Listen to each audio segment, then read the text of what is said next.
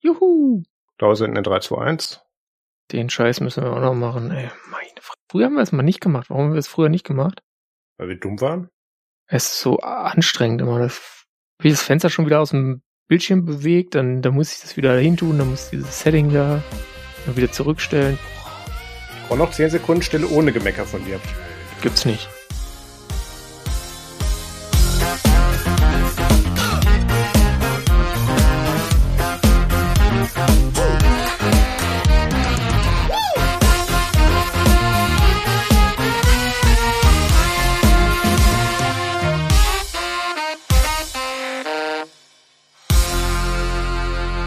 Hallo und herzlich willkommen zu Technik Technik Folge 168. Heute ist der 17. Dezember 2022. Mein Name ist Maus Quabeck und mit dabei ist der Peter Mack. Tag. Also, ist schon, ähm, alles Gute, Leute. Guten Tag. Hoffe, hoffe euch, euch geht's gut. Bald ist Weihnachten. Lasst euch nicht stressen. Tschüss. Ich warte, bis du fertig bist. Ich hole dich da diesmal nicht raus. Wurde gesagt, ich unterbreche dich immer zu schnell am Anfang. Ich habe schon äh, wieder Tschüss gesagt, also ich bin jetzt fertig. Okay. Ja, äh, von mir auch Hallo und so weiter. Hallo Internet. Hallo Internet. Wir sind mal wieder mit ein bisschen Verspätung.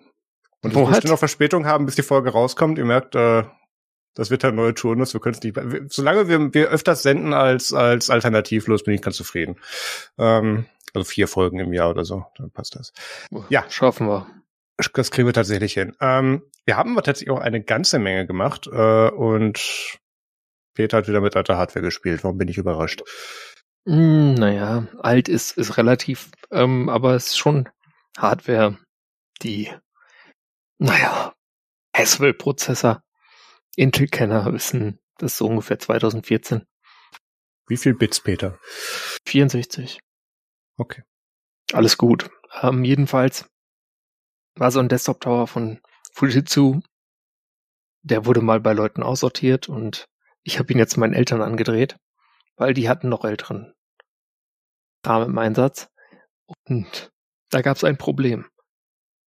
Weil ich was machen wollte, was eigentlich nicht geht.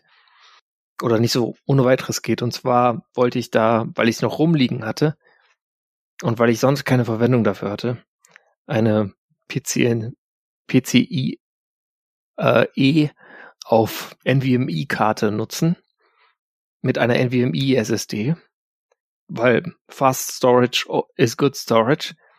Und ähm, leider kann das Ding aber von seinem UEFI oder BIOS oder wie man es nennt eigentlich nicht von sowas booten.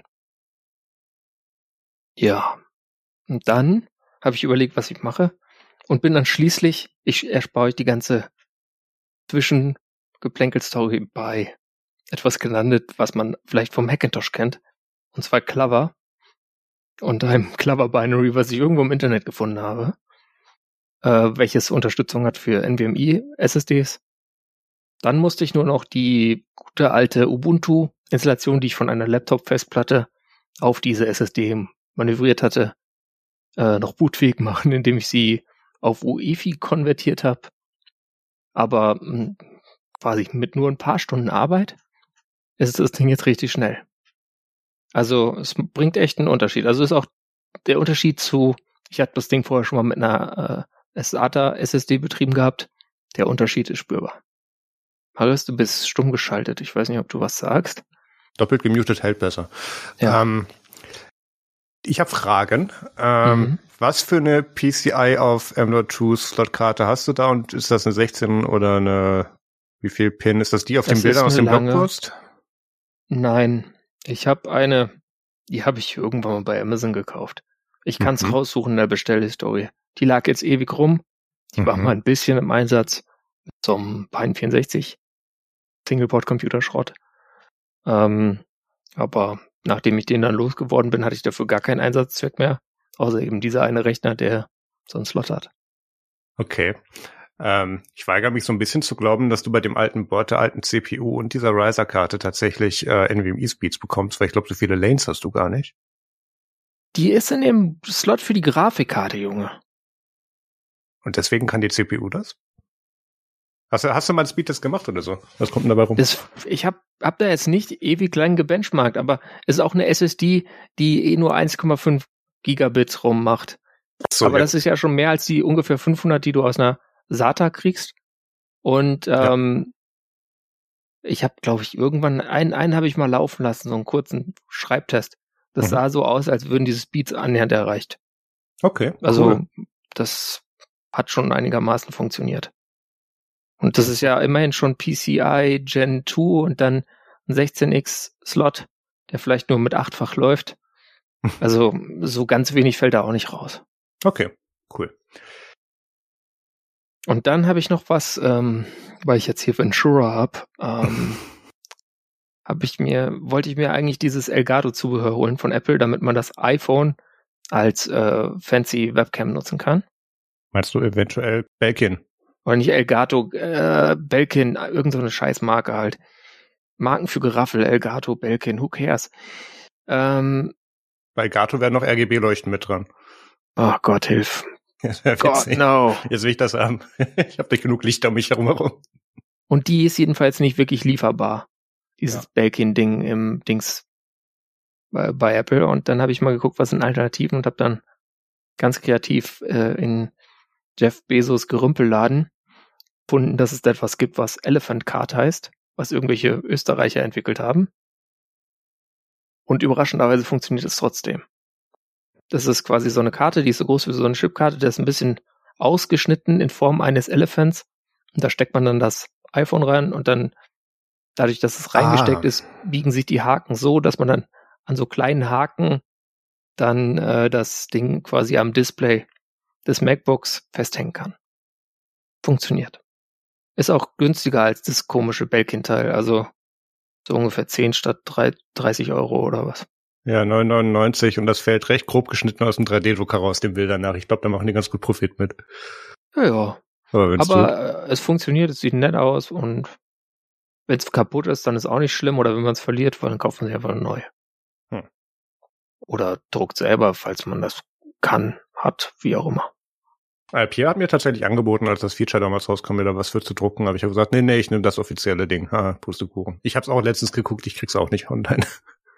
Ja, also es war irgendwann mal verfügbar, aber da war mir eigentlich so, dachte ich mir so, ja, für, für so einen halben Tag drei Stück. Ja, ja, und dann irgendwie in Augsburg wäre es schnell gewesen, aber in München hätte es also schon, ich glaube im Oktober noch bis Dezember gedauert oder was. Mhm. Ja, dafür fahre ich jetzt aber nicht nach Augsburg. Was soll denn das? 9-Euro-Ticket ist vorbei. Ähm, und ja, jetzt habe ich das Ding und äh, funktioniert soweit. Oh, ich sehe gerade die, die, die, die, die Kunden-Review-Bilder davon. Das ist doch noch etwas grober gedruckt, als ich dachte. okay, na gut, wenn's tut. Ja. ja. Marius, was hast du gemacht? Da steht gar nichts. Ich habe ganz viel gemacht und hab's aber nicht reingeschrieben, weil wir da nachher in so einer bestimmten Kategorie drüber reden. Damit war ich auch den größten Teil äh, meines Feierabends der letzten sechs, sieben Tage beschäftigt. Von daher machen wir das einfach später. Wir haben aber dafür mal wieder etwas aus einer anderen Kategorie, nämlich gutes Teil. Peter inhaliert gerade. Ja, tut mir leid, ich habe stimmliche Probleme. Feedback und Hausmitteilungen. Ja. Peter wollte in der letzten Folge so Elektroschrott loswerden und hat gesagt, ach, wir verlosen das. Und ich habe gesagt, ach cool, ich habe hier noch T-Shirts rumliegen, die müssen auch weg. Ähm, und dann haben wir da spontan ein Gewinnspiel draus gemacht und es ging um Peters altes äh, ThinkPad X60S, äh, wenn ich mich richtig erinnere, mit der 64-Bit CPU. Und ähm, was war, was war da nochmal das Manko dann? Irgendwas war, irgendwas war so ein bisschen angekratzt, Der Lüfter. Oder? Lüfter, okay, ja gut, da kann ja. Das ist ja abgegangene Hardware, da wirst du ja wohl in der Bucht was zu kriegen, genau. Der geht auch noch. Der wird halt irgendwann lauter und wahrscheinlich ist er irgendwann kaputt, wenn man es nur lang nutzt. Ja, ähm, aber das war wieder ganz schön, weil wir, wir denken uns immer hier, so bis alle halbe Jahre kriegen wir mal so irgendwie zehn E-Mails und, und jetzt, wenn wir was verlosen, kommen mehr. Also es hören doch noch Leute, das ist ganz gut zu wissen. Und wir haben, weil Peter eigentlich gesagt hat, äh, der Erste, der, der schreibt, kriegt hat irgendwie nicht gesagt, ja, aber jetzt habe ich gesagt, ich leg da Merch dazu und dann melden sich jetzt Leute über die Podcast-Adresse, äh, können wir das nicht verlosen. Und ähm, ich habe jetzt in einer Original Edubuntu-Tasse, ein Projekt, was es nicht mehr gibt, äh, da, mhm. Peter, das war so ein Ubuntu für, für Schüler, ne? Genau, genau. Ähm, von der Schulklasse her. Ich glaube, UbuCon 2015 oder so. Irgendwie sowas. Ähm, Habe ich jetzt die Namen drin von Leuten, die sich gemeldet haben und ähm, ich, ich äh, weiß nicht, ob man das jetzt hört, ich ziehe da jetzt einfach gleich einen von. und äh, lese dann natürlich die Privatanschrift und Adresse und, und Namen dieser Person vor, äh, die übrigens gar nicht alle dazu geschrieben haben. Das heißt, äh, falls ihr gezogen werdet und welcher euren Namen sagt, ähm, hört, müsst ihr uns das nochmal sagen. Ah ja, gewonnen hat Chris W. Cool. Herzlichen, herzlichen Glückwunsch! Sehr gut. Ähm, er hat auch noch ein bisschen was dazu geschrieben. Warte mal, das ähm, kann ich, glaube ich, vorlesen. Äh, hey Domian slash Peter, während ich nach einem bezahlbaren Raspberry Pi 4 als Ersatz für meinen garantierten PC suche, höre ich Peters Angebot in eurem Podcast und bin brennend interessiert. Es wäre ein Upgrade zu meinem Daily Driver, dem Huawei Mate 10 Pro. Props für den Cast. Und äh, nee, die letzte Zeit lese ich nicht vor. Ähm, bitte Chris, äh, die E-Mail, äh, dann, wenn du das hier hörst, die Adresse mitteilen und dann äh, weiß ich nicht, äh, schicke ich zuerst T-Shirts zu Peter und der dann den Laptop zu dir. Ich glaube, das macht vom Versandvolumen mehr Sinn. Ähm, ja, können wir so machen. Ich bin halt ein bisschen so jahresendmäßig ein bisschen bei meinen Eltern. Ähm, das heißt, es kann sich dann verzögern, weil Postlaufzeiten jetzt vor Weihnachten werden auch nicht mehr ganz kurz sein. Aber ähm, gibt's dann im Januar. Genau, ich, ich würde gerade sagen, stell dich dann am Anfang Januar irgendwie so drauf ein. Ähm, jetzt hätte ich mir gerade fast Sekt in die Tasse mit den anderen Gewinnern geschüttet. Das machen wir nicht. Ähm, ähm, Zettelsekt. Zettelsekt heute. Das war keine Sektsocken oder Sekttastaturen, sondern äh, also Sektzettel. Ähm, kriegen wir irgendwann auch noch hin. Ich habe schon lange keine Tastatur mehr zerlegt, Peter. Also das. Äh, das wird wieder Zeit mal, was würde ich sagen. Ja, ich habe jetzt gerade extra eine neue unten eine neue äh, Deskmat, äh, also hier so, so ein übergroßes Mauspad. Das könnte man eigentlich dann mal wieder zerstören, das neue. Ja, äh, wir haben noch eine E-Mail gekriegt und zwar von Benjamin, der fragt, ob Technik Technik auch auf Mastodon äh, gefunden werden kann. Und da ist die Antwort derzeit nein. Er hat noch geschrieben, er hat auf podcast.social slash about gesucht. Ähm, das ist, glaube ich, den, ich naja, weiß nicht, warum er auf About gesucht hat, aber das ist der Link, den er gepastet hat. Ähm, Podcast.social ist halt auch eine Mastodon-Instanz für Podcast. Ich weiß jetzt nicht, ob ich mich zwingend da unterstellen will damit. Ähm, also die, die Kurzantwort Why aktuell. Not? Aktuell, ja, komme ich zu aktuell ist es so, dass wir keinen Account für die oder kein Konto für die einzelnen Formate haben, die wir so machen. Also es gibt das Nerd zum Allgemeinen, was wir haben, wo wir unsere Sachen drüber verteilen, wo alles reinläuft, was wir so tun. Und wir haben unsere privaten Accounts. Äh, meiner ist at marius at chaos.social derzeit. Und äh, bei Peter weiß ich nicht, ob er seinen Land nennen will. Äh, das ist eins Peter 10 at chaos.social. 1 Peter 10, genau. Du, du nennst es eh ständig in den Podcast. Natürlich nicht. Von daher ist es eh durch. Ja, wieso habe ich das dann als Menschen? Naja, egal. Ach so, du meinst nicht, wenn ich, wenn ich das poste? Ja, okay. Mhm. Das stimmt. Ja, also ähm, es wird auf Perspektive wird eine Nerdsum.media Mastodon-Instanz geben, wo dann jede Sendung und wahrscheinlich ich meinen Account drauf, drauf verlegen werde und jede Sendung dann einen Account drin hat, wo wir dann automatisiert Sachen drüber posten und dann auch mal lesen und antworten. Aber ähm, das ist so, das hatte ich auf meine Urlaubsliste für November, ist nicht passiert, falls man es nicht gemerkt hat. Da sind ganz viele Dinge nicht von passiert. Das kommt irgendwann. Also derzeit, nein. Man kann uns direkt folgen und da äh, retweeten. Also ich, ich twitter ja und, und poste dann ja immer die Folgen, wenn sie rauskommen und Peter dann meistens eine Woche später, wenn er sich wieder einloggt. Retröten. Retröten, Entschuldigung, genau. Ret äh, ja, wie auch immer, ihr wisst schon, diesen ja. Knopf drücken da. Ja, damit sind wir mit Feedback durch und kommen zum. Und damit kommen wir zum Feedback-Aufruf. Kommen wir das? Wir, wir wollen noch mehr, ja klar. Jetzt aber überproportional viele E-Mails gekriegt die Woche, das kann eigentlich nicht. Jetzt muss mal wieder ein Jahr Ruhe sein oder so. Wenn ihr uns trotzdem so, nerven wollt, Themenvorschläge ja. oder Kritik habt, dann schreibt bitte eine E-Mail an domian.techniktechnik.de oder kommentiert Dazu gab es übrigens eine coole, coole Theorie. Techniktechnik.de, ja, Peter? Zu Domian. Ich eine coole Theorie gehört und zwar, dass ja. es so heißt, weil äh, wir zwei Leute haben, äh, nämlich jemand namens Dom und jemand namens Ian, die die ganzen E-Mails für uns machen. Äh, woher kenne ich die Story? Debian. Ja, ähm. Genauso läuft es. Soll, soll ich auflösen? Das ist viel das banaler. Ist, das ist sehr stable. Nein, wir lösen es nicht auf. Außerdem könnt ihr gerne in unseren Chat kommen unter technik.de slash chat, äh, wahlweise über Matrix oder Telegram. Und damit sind wir eigentlich durch. Ja, durch die, die anderen Kanäle äh, hier im Trötiverse habe ich ja gerade durchgesagt, das passt. Dann kommen wir jetzt zum Follow-up. Wir fangen an mit was richtig coolen. Und zwar ähm, Abos, die die Welt nicht braucht. Und ihr kennt das vielleicht, ähm, dass es sowas gibt bei so Autos oder so gibt's das schon so. Da gab es zum Beispiel bei BMW, die haben sich das ausgedacht, hey, ist doch cool, Sitzheizung im Abo. Oder bei Tesla Navigationssystem im Abo. Ne? Mhm. Sitzheizung muss man sagen, äh, schwierig. Weiß jetzt nicht, was daran kaputt geht, warum das ein Abo sein muss. Außer die ist irgendwie mit so einer kleinen Gaskartusche betrieben, dann würde ich es verstehen. Navigationssystem kann man sagen, okay, Kartenmaterial und so willst du aktuell haben, fallen tatsächlich Kosten an. Meinetwegen Abo. Ähm, dann äh, gibt's bei Mercedes was, der muss demnächst mehr zahlen, damit du schneller beschleunigen kannst. Also so das Rasa-Feature. Aber ähm, auch andere coole Marken, denen nichts mehr einfällt, äh, fangen jetzt damit an und das sind dann Marken von Audioprodukten, in diesem Fall Bose, die sich gedacht haben, hey, wäre doch cool, bestimmte Features auch hinter ein Abo zu packen. Und äh, ja, finden find, finden wir gut und deswegen empfehlen wir jetzt äh, ganz viele Bose-Produkte zu kaufen. Ich glaube, Peter hat wieder einen Zahlungseingang gehabt, von dem ich nichts mitgekriegt habe. Ähm, also äh, Lila Snyder, CEO von Bose, äh, war bei The Verge im, das wird wahrscheinlich die Coder bei Nila gewesen sein, äh, im Interview irgendwo oder vielleicht auch nur auf der Seite. Ich habe es mir nicht angehört oder durchgelesen, ähm, sondern die Zusammenfassung von äh, der Standard hat mir Peter geschickt, den man schön in seiner Paywall versteckt hat, deswegen wir den archive.org-Link hinterlegen in den Shownotes.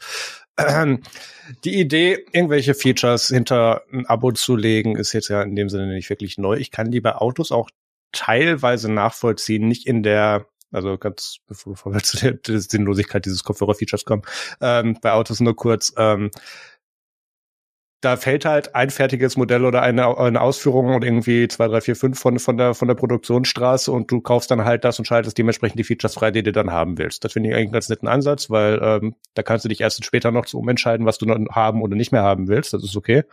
Ähm, und zum anderen ähm, kannst du solche Sachen dann auch einfach mal ausprobieren damit. Das finde ich ganz gut. Da dann ein lebenslanges Abo dran zu knüpfen, finde ich ein bisschen bescheuert. Einmalzahlungen fände ich passender. Das ist eigentlich alles, was ich zu diesem Autothema sagen will.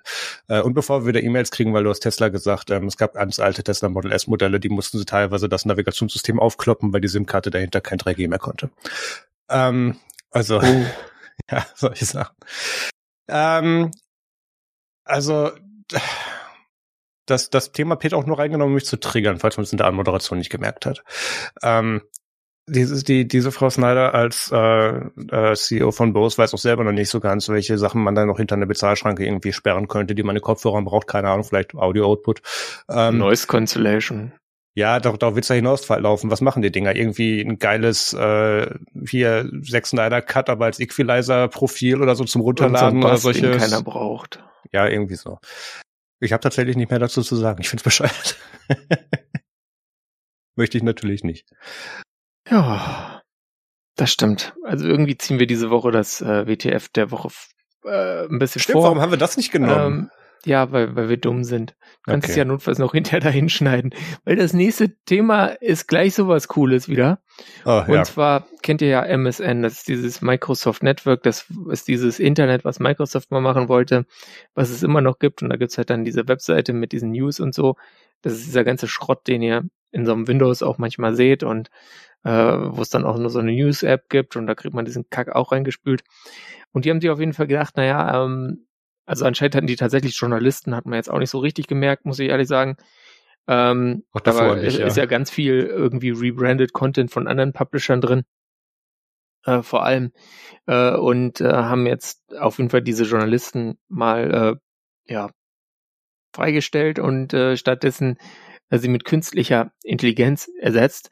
Und ähm, das läuft auch richtig gut, weil diese AIs, die wissen, was die Leute wollen ähm, da sind jetzt so Stories rausgekommen mit äh, englischen Überschriften wie Fisherman catch mermaid creature in the nets, also Fischer finden äh, ja Meerjungfrau in ihrem Netz, äh, dann Woman films Bigfoot jumping out of a tree in California, ja, eine Frau filmt wie Bigfoot, so ein ja fiktives Bergmonster aus einem Baum in Kalifornien springt und dann noch, auch noch so coole Sachen mit UFOs. Also es läuft richtig gut, die denken sich coole Stories aus, diese AIs und äh, ich muss sagen, das sollten mehr Medien machen. Ähm, Weil ich fände ehrlich gesagt ganz gut, wenn die Bildzeitung demnächst irgendwelche lustigen UFO-Schlagzeilen hätte, statt dem Kram, den die so immer bringen. Das, das Fass wird immer größer, was ich aufmachen will. Ja, ähm, die das, was mir nicht ganz klar ist bei MSN, also MSN an, was mir, was mir klar ist in dem Fall, ist ja, die sind ja jetzt nicht hier im Sinne von, äh, oh Gott, wie, wie übersetzt man es auf Deutsch am besten? Ähm, die, die erste Quelle oder die, die, die, die bringen keine News raus über diese, diese selber herausfinden und reporten, sondern die machen sind meistens die so aus, investigativ tätig, nein, nein, meinst du? Nein, nicht, nicht nur das, sondern die machen halt aus zweiter Hand, also die reporten, wo ja, andere drüber reportet die, haben. Und, mehr so ein ähm, Aggregator. Genau. Und was mir hierbei nicht ganz klar ist, ob die da tatsächlich irgendwie Chat-GPT, wo wir in voraussichtlich der nächsten Folge drüber sprechen werden, nicht mehr in dieser, weil das hat nicht gepasst, ähm, irgendeinen Bot dran haben, der die, den Scheiß zusammenschreibt, oder ob die einfach ein sehr schlechtes CFL-Skript haben, ähm, was den Feedreader durchklickt. Ähm, daher weiß ich nicht ganz genau, wo hier dann tatsächlich die AI mit reinkommt. Aber ähm, ist ja der nächste logische Schritt in die äh, Unwichtigkeit von MSN, von daher passt. Ja, können wir mit leben. Ja. Genau. Dann haben wir äh, auch diese Security. Woche viel Spaß mit Android gehabt, ja. Ähm, mehr als sonst im Bereich Sicherheit. Ähm, weil sich so ähm, ein paar Firmen gedacht haben, wir leaken mal unseren Plattform-Key, mit dem wir Apps signieren, der gleichzeitig manchmal auch der ist, mit dem wir Software-Updates signieren, der also mit erhöhten Rechten läuft, so auch so Sachen mit ja System und was und über System, also System zum kaputt machen. Ähm, was dann eher unpraktisch ist, wenn man damit dann nämlich auch Malware signieren kann, was auch ganz viele gemacht haben durch APKs, die sie aufgeschraubt haben und sich den, den Key einfach rausgeholt haben. Ähm, APK Mirror und Virus Total haben da von einigen äh, Brands, ich glaube LG, Samsung und war nicht Sony auch noch dabei? Macht Sony noch Telefone? Nein. Ähm, ja, doch, doch, die machen noch Telefone. Sie tun noch so, okay. Ähm, ach doch, hier ist es. Samsung, LG, unaussprechlich, Makers of Formats on Tablets. Ach, die Dinge, ja, die, die sind ein Quell Freude, steht der Freude, ähm, die haben schon ein paar Sachen geleakt, ich erinnere mich. Ja, ähm, also wie gesagt, äh, wenn man da so einen Key rausnimmt und damit Sachen signiert, wird er halt angenommen, als wäre das ein Key, dem die Plattform vertraut und damit kann man dann eben so alles als Update oder als App-Install pushen, was dann nicht unbedingt so ausgeführt werden sollte, was gerne mal Malware, Monero Miner, äh, Clickers, was auch immer, Bots äh, beinhaltet. Und ähm, das da hat dann Google, es war glaube ich nicht Project One, aber ähm, äh, Google hat dann auch Zero? recht schnell, Google, danke, Entschuldigung, das, genau, wo war ich denn gerade bei One? Äh, ach, Google One ist, ist, ist, ist der hier, der einen Support und speichert hier da. Ähm, äh, dann gesagt, ja, ja, äh, da sollte jetzt mal schnell äh, Plattform-Keys ausgetauscht werden und die entsprechenden Hersteller wurden angeschrieben, das doch bitte zu beheben und zu ändern und zu revoken. Und ähm, äh, für manche Geräte, die so alt sind, dass das leider gar nicht mehr möglich ist, wurde auch empfohlen, man sollte doch bitte auf ein aktuelleres Android umsteigen. Das fand ich sehr witzig. ja, schmeißt deinen Krempel weg, kauf was ja. Neues. Ja, also wir haben da einen Link in den Shownotes zu, gucken, ob ihr davon betroffen seid und ähm, seid dann mal ein bisschen vorsichtiger ähm, beim Installieren und Updaten, weil das, das, das Schöne ist auch, selbst wenn das eine völlig legitime App ist und sich da als äh, irgendein Hersteller von einer Taschenlampen-App von 2008 denkt, oh geil, neues Geschäftsmodell, ich, ich pushe jetzt mal ein Update mit den Keys und mache da noch, keine Ahnung, andere Dinge mit rein, die der Hersteller, äh, der, ja. der Benutzer gar nicht haben will, dann kriegst du die auch. Von daher, das ist etwas unschön. Genau. Bleiben wir bei Android. Kommen wir aber zu was, naja, Positiven. Und zwar Marios äh, liebster Mail-Client und mein liebster Mail-Client Thunderbird äh, kommt jetzt ja auch auf Android und hat dazu, ähm, ich glaube, wir haben berichtet, äh, diesen guten alten Open Source Mail-Client namens K9 Mail ja. ähm, mal annektiert und da gibt's jetzt mal eine Preview, wie das dann alles so aussehen wird. Und ähm, Tja, sieht eigentlich ziemlich nach Material Design aus. Wenn man das immer noch so nennt heutzutage, ich weiß es nicht. Ja. Ähm, es ist auf jeden Fall äh, bunter und ja, ein bisschen mehr Text-Spacing, ja, klar. Das Negative ist, man kriegt weniger Text drauf. Das Positive ist, man kann den Text besser lesen. Ja, User Interface mit Worten beschreiben, sparen wir uns jetzt ein bisschen und verweisen auf den Blogpost. Ähm, es ist ganz schön zu sehen, dass sie das Design tatsächlich mal in, in ja, keine Ahnung, das aktuelle Jahrzehnt gehoben haben, weil ähm, Canon hatte davor ja als, ähm, äh, ich glaube, Ab Abwärtskompatibilität bis Android 4, glaube ich, irgendwas drin und hat deswegen äh, sehr begrenzte UI-Elemente oder Frameworks gehabt, mit denen sie arbeiten konnten. Das Requirement haben sie wohl fallen gelassen, ähm, was ich gut, dass sie das, das neue App rausbringen, nicht, nicht großartig tragisch finde. Ähm, da sind ganz nette Sachen mit dabei. Äh, da kann man auch unter dem Blogpost kommentieren und einige Leute melden sich dann auch dazu, was sie gut finden und nicht gut finden und nehmen das. Also Jason äh, hat hier auch ganz viel mitgeschrieben, ähm, drunter kommentiert, dass ähm, also Jason Evangello, dass äh, sie das als Feedback mitnehmen. Also die sind da gerade hier in der Mockup- und Planungsphase, wie sie es dann rausbringen wollen. Das finde ich ganz nett und ich finde es auch schön, dass sie das hier, ja, die, die Nutzer und Community updaten, wie denn da so der Fortschritt ist und bringen auch so ein bisschen so eine Timeline mit, wann es dann so den ersten äh, Thunderbird für Android Client geben soll. Also ähm, ich, was war es? Äh, genau, äh, Sommer 2023 ist gerade auf der aktuellen Roadmap drauf. Da kann oh, man sich so ein bisschen durchlesen. Ein bisschen. Ja, aber ich, ich muss sagen, ich bin recht positiv überrascht von diesem gesamten Prozess. Also die haben das sehr transparent damals aufgearbeitet, wie sie dieses, ähm, wie sie diese App und den Maintainer dahinter gekauft haben, ähm, wie der seine K9-App weiterpflegen kann, wie er Altbestandspflege machen darf, ähm, was in das, was in das neue Konzept mit reinfließt, zu kommunizieren, jetzt hier Design und auch, also haben ja auch schon die ganze Zeit auf, auf Twitter und auf ihrem Blog dann äh, Feature-Updates und so gemacht, was sie dazu bringen wollen. Also das, das gefällt mir tatsächlich sehr, das könnte gut sein. Und ja. ähm, von dem, was ich bisher gesehen habe, glaube ich tatsächlich, dass das, also vorausgesetzt, das läuft auf Foldables, richtig, ne? Also Skal Skalierung wird man dann sehen. Ich werde dann wahrscheinlich der einzigste im Bugtracker sein mit diesem, mit diesem, mit diesen, mit diesen Meldungen dann. Oh, das glaube ich nicht. Das könnte Outlook bei mir auf Android ablösen für die Zeit, wie ich irgendwie, ich bin ja irgendwie sechs Monate im Jahr auf Android. Mhm. Ähm, das, da freue ich mich tatsächlich drauf, das ist ganz schön. Warte mal, genau, genau, das haben sie ja auch noch mit reingemacht. Das, hat, das, das hatten sie im Initialblogpost nicht drin, das haben sie geaddet. Man kann bereits einer Beta beitreten. Ähm, über einerseits GitHub Releases, Play Store und F-Droid kann man sich in die jeweiligen Gut, GitHub lädst du dir selber runter oder trägst es als Repo ein. F-Droid genau das gleiche. Und im Play Store kannst du dich bei einer Joint Beta mit deiner E-Mail-Adresse anmelden und dann wird dein Account darauf freigeschaltet und dann kriegst du halt als Update dann eben die Beta gepusht. Also da kann man jetzt dann auch mitmachen und gucken. Das, das empfehlen wir. Genau. Ja. Schaut euch das mal an. Äh, OpenPGP ist auch äh, geplant oder sogar schon mit drin. In den Screenshots taucht es auf jeden Fall auf. Was auch nicht schlecht ist.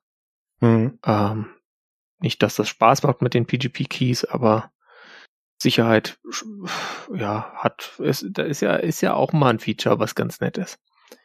Und jetzt kommt so eine Story, die ich äh, tatsächlich, wo ich gar nichts zu sagen kann. Das hat Marius groß mitbekommen und ich hab's, hab's jetzt dann heute mir mal durchgelesen, aber dachte mir dann so, hm, okay. Also erzähl Marius, es geht irgendwie um Raspberry Pi und einen Bowser, der anders als bei Nintendo ein guter ist. Uff, also Ende letzter Woche hat sich da so eine Story abgezeichnet, dass äh, bei der Raspberry Pi Foundation und oder Company jetzt ein neuer Mitarbeiter eingestellt wurde, äh, Toby Roberts, ähm, der wohl davor äh, hier, was ist Leo Law Enforcement Officer, also Polizist war und in irgendeiner technischen Abteilung mit drin war, wo es unter anderem Kleinstelektronik zu Abhörzwecken und für hier Covert Operations und so weiter verwendet haben.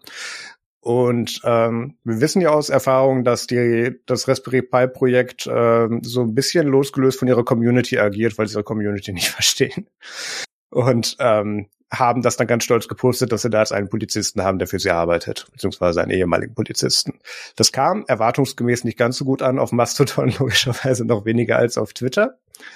Ähm, sie hätten vielleicht nicht unbedingt damit einsteigen sollen mit, hey, der, der hat das für Überwachung vorher genutzt und jetzt ist der bei uns. Das ist ganz toll, der kann Kleinstelektronik.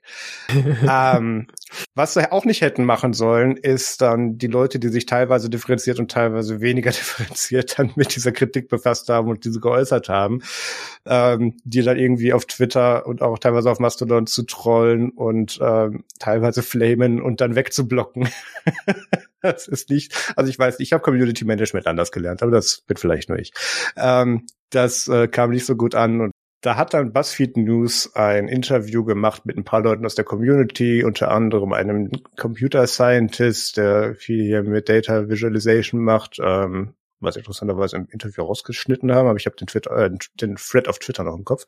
Ähm, und so ein paar anderen, wie die das so finden und dass das so ein bisschen losgelöst ist von dem eigentlichen ähm, Style und Flair des Projektes und warum das nicht so gut ist. Und irgendwo haben sie dann auch noch mal die Community Managerin äh, Liz Apton, ähm, äh, natürlich nicht Community Manager, sondern Chief Marketing Officer, also CMO und Co-Founder von Raspberry Pi, ähm, dann dazu auch noch interviewt. die sich etwas losgelöst von der Situation äh, präsentiert hat, im Sinne von, äh, ja, wir verstehen gar nicht, was die Leute da haben. Gerade auf Mastodon dachten wir, dass Polizisten irgendwie super ankommen, hat sie nicht gesagt, aber sinngemäß. Ähm, es wird vermutet, dass sie und oder ihr Team da federführend hinter war, wie sie dann auf Social Media mit der Situation umgegangen sind im Bereich äh, Leute wegblocken, wirklich für teilweise äh, konstruktives Feedback, was es dazu gab.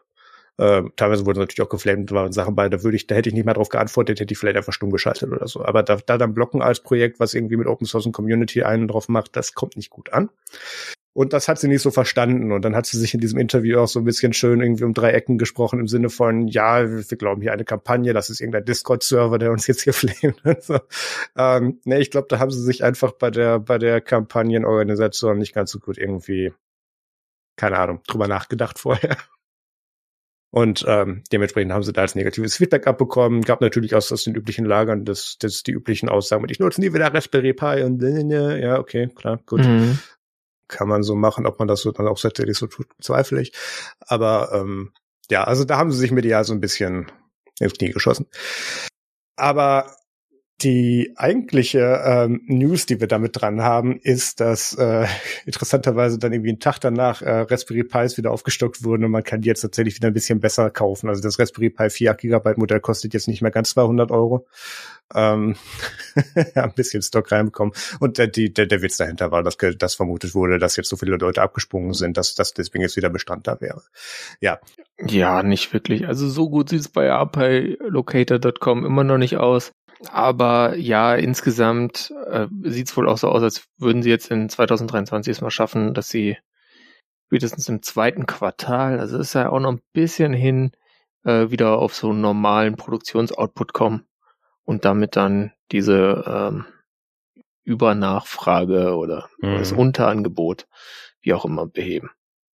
Äh, nicht nur das, sie haben dann auch danach noch fürs Raspberry Pi 5 ein, ein Bild gepostet von einer, von einem Whiteboard, wo sie so ein paar Features irgendwie geoutmapped haben. Ähm, von daher, da ist vielleicht so offen, dass wir das Ende 2024 oder so sehen oder so. Ich glaube, das war ungefähr die Timeline. Aber ja.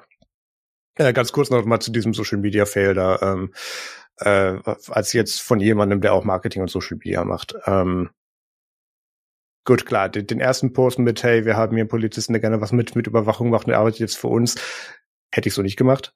Aber dann hätte man das Follow-up-Post vielleicht machen können, woran arbeitet der jetzt genau, was soll sein Mehrwert davon werden oder vielleicht noch mal ein kleines Porträt im Blog machen zu neuen Mitarbeitern, das ist nicht ungewöhnlich. Und dann hätte man das damit wieder runtertunen können, diese, diese Negativität dahinter.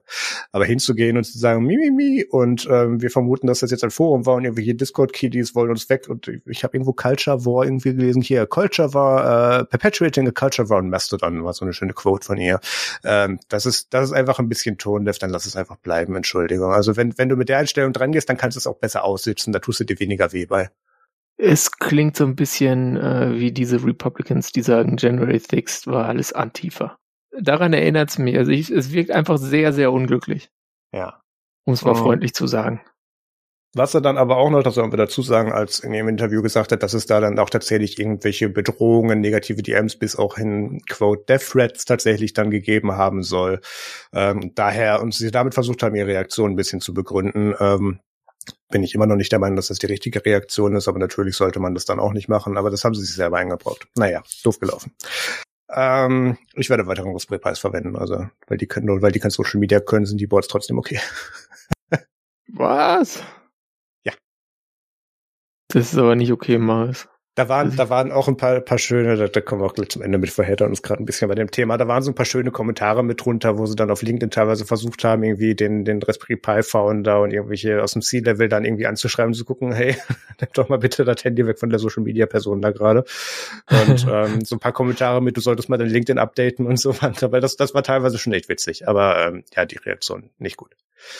Ja, schön. Jo. Ähm, das, das, das war so an so einem Abend, das habe ich teilweise in der Ubuntu Podcast Chat der Telegram-Gruppe so mitverfolgt. Das, das dann foldete sich so live irgendwie innerhalb von irgendwie vier, fünf Stunden mit Reaktionen und Blocken und Widerstand. Also wir saßen da hatten ein Bier auf und hatten Spaß. Also das, das ähm, ist vielleicht nicht die bestdurchdachteste äh, Social Media Kampagne gewesen. So. Kommt vor. Denken ja. und Social Media geht ja auch nicht immer so gut zusammen. Aber bleiben wir bei Armboards. Und bei Linux auf ARM-Boards und zwar auf welchen, die dann noch vielleicht ein Quäntchen schneller sind als ein Raspberry Pi 4 oder auch 5. Äh, und zwar äh, Asahi Linux, diesem äh, Linux für Apple Silicon Projekt. Ähm, die haben im November ein größeres Update gemacht, äh, gebracht, ein, ein Post, über den ich äh, für die letzte Folge schon was gesprochen hatte, aber das ist dann leider, leider raus, rausgekommen. Jedenfalls, es gibt äh, Fortschritt bei USB-Support, also USB 3 gibt jetzt vorher war es nur USB 2. Äh, beim Audio geht's voran, ja, also das, da haben sie Fortschritte gemacht, so über die, vor allem die neue, neuere Hardware jetzt, der Mac Mini und die, diese ersten M1-Geräte waren da eh schon ziemlich weit, da konnte man schon länger äh, Kopfhörer in äh, Kopfhörerport stecken und da kam Ton raus. Ähm, was sie jetzt noch nicht machen, ist, dass sie jetzt gleich dir die Lautsprecher anschalten, weil Lautsprecher kann man, wie Leute vielleicht wissen, ähm, die schon mal so mit so experimentellen Linux-Situationen auf Hardware experimentiert haben. Lautsprecher kann man sich gut wegfetzen mit einfach einer falschen Zahl, die da irgendwo im Alsa-Mixer steht, ohne, und dann ist halt kaputt und zwar für immer. Deswegen ist das ein bisschen heikel und deswegen sind sie da vorsichtig. Dann äh, Backlight fürs Display geht jetzt bei meinem MacBook Air M1 ohne Probleme, kann ich jetzt einstellen, muss ich nicht irgendwie rebooten und dann die Helligkeit ändern, bloß weil sich mein äh, Setting geändert hat. Also mit Setting meine ich jetzt der Standort, an dem ich bin oder die, die Tageszeit und die Helligkeit. Ähm, und deswegen das, was ich beim Display brauche. Dann äh, Tastatur, Backlight kommt auch voran. Äh, und sie haben vor allem, das ist jetzt dann, äh, glaube ich, auch ganz relevant, ähm, bieten sie es jetzt an, weil dieses, also ist ja Arch Linux ARM, ist ihre Standarddistribution. Ähm, und da gab es halt immer das Linux Asahi äh, Package, also quasi der hm, Kernel mit den Patches, die noch nicht Mainline sind quasi, damit es läuft. Und da gibt es ein Asahi Edge äh, Paket, ähm, was halt ähm, weiter weiter vorne ist, ja, also äh, wo man dann auch Features äh, drin hat, äh, die noch so ein bisschen im, ja, die sind schon getestet, aber sind auch noch nicht so richtig fertig. Das heißt, so ein bisschen experimenteller. Da kann man also schneller die neuen Sachen kriegen, als man sie sonst bekommt. Dafür hat man vielleicht auch ein paar Bugs, die man dann reporten kann. Äh, dann äh, arbeiten sie am Power Management. Da kommt, glaube ich, auch einiges für Linux 6.2 dann. Äh, der Installer wird weiter iteriert und so weiter. Das war das November-Update und seitdem hat sich noch was ergeben und zwar gibt's jetzt GPU-Treiber äh, in Asahi Linux. Ähm, ich habe es auch ausprobiert auf meinem äh, MacBook Air M1 und äh, ja, mein GNOME Desktop ist jetzt beschleunigt. Ähm, fühlt sich dann doch besser an. Also es war nicht schlimm mit Software-Renderer, aber also dadurch, dass die CPU halt so schnell ist, war das dann gar nicht so schlimm. Sind die Wobbly Windows jetzt schneller? Aber es ist doch äh, deutlich, ähm, deutlich ähm, nicer so, wenn man das dann hat. Das ist jetzt erstmal nur äh, Work in Progress OpenGL 2.1 und OpenGL ES 2.0. Nicht irgendwie OpenGL ES oder nicht ES äh, 3.0 oder 3, was man jetzt so eigentlich vielleicht gern hätte, oder Vulkan. Ähm, das ist alles in der Entwicklung, aber sie haben sich jetzt erstmal gedacht, ja komm, wir hauen jetzt erstmal so ein Basis-Feature-Set raus und ähm, es ähm, läuft ganz gut. Ich habe jetzt nicht irgendwie angefangen, Tux, Super Tux Card zu spielen oder irgendwie sowas und das richtig auf Herz und Nieren zu testen. Ich habe wirklich nur äh, den Desktop ein bisschen genutzt, äh, aber auf jeden Fall, das kommt Stück für Stück, äh, wird das immer besser und was mir jetzt noch fehlt, ist irgendwie Video-Out über USB-C. Dann könnte ich das jetzt eigentlich dann die meiste Zeit nutzen, weil so ohne mein riesiges Display hier ähm, fühlt sich das am Schreibtisch dann doch mal ein bisschen sinnlos aus an, jetzt äh, Asahi Linux dann zu nutzen und dann kein Display zu haben. Ja, aber geht voran. Ich finde es interessant und schön, wie viel Momentum dieses Projekt immer noch hat. Ähm, da mussten ja. tatsächlich ein bis zwei Personen kommen, ähm, die sich dahinter klemmen und das dann tatsächlich, also haben, haben wir auch damals belächelt, als das angekündigt wurde als, als Interessensbekundung, ähm, aber wurde dann tatsächlich recht hm. schnell ähm, Be belächelt nicht. Ich, hab, ich war vorsichtig optimistisch, ehrlich gesagt. Ja, okay, okay. Wir haben Zweifel geäußert, wie, wie, wie, wie weit die Motivation gehen kann und ob das tatsächlich lange, lange Folgen haben könnte und dort Auswirkungen haben kann. Aber das hat es auf jeden Fall mittlerweile. Also da sind auch jetzt genug Leute, andere Leute bei dem Projekt mit rein, wo das irgendwie eine kritische Masse erreicht hat, dass man sagt, das, das stirbt jetzt nicht von einem Tag auf den anderen, weil der eine keinen Bock mehr hat. Ähm, was für so ein Projekt ein recht wichtiger Faktor ist, ein richtiger, äh, wichtiger Zeitpunkt ja. ist. Und ähm, bin ich gespannt, was noch kommt. Und, und der, der, äh, der kauft auch immer noch alle neuen Macs nach und irgendwie Mac Studio sind sie gerade bei ganz vielen Sachen mit dran, was ja ein Gerät ist, auf das ich irgendwann mal schiele, wenn man äh, hier äh, OG M1 äh, MacBook Pro den Geist aufgibt. Das wird dann wahrscheinlich der Nachfolger werden irgendwann, was hoffentlich noch ein paar Jahre dauern wird.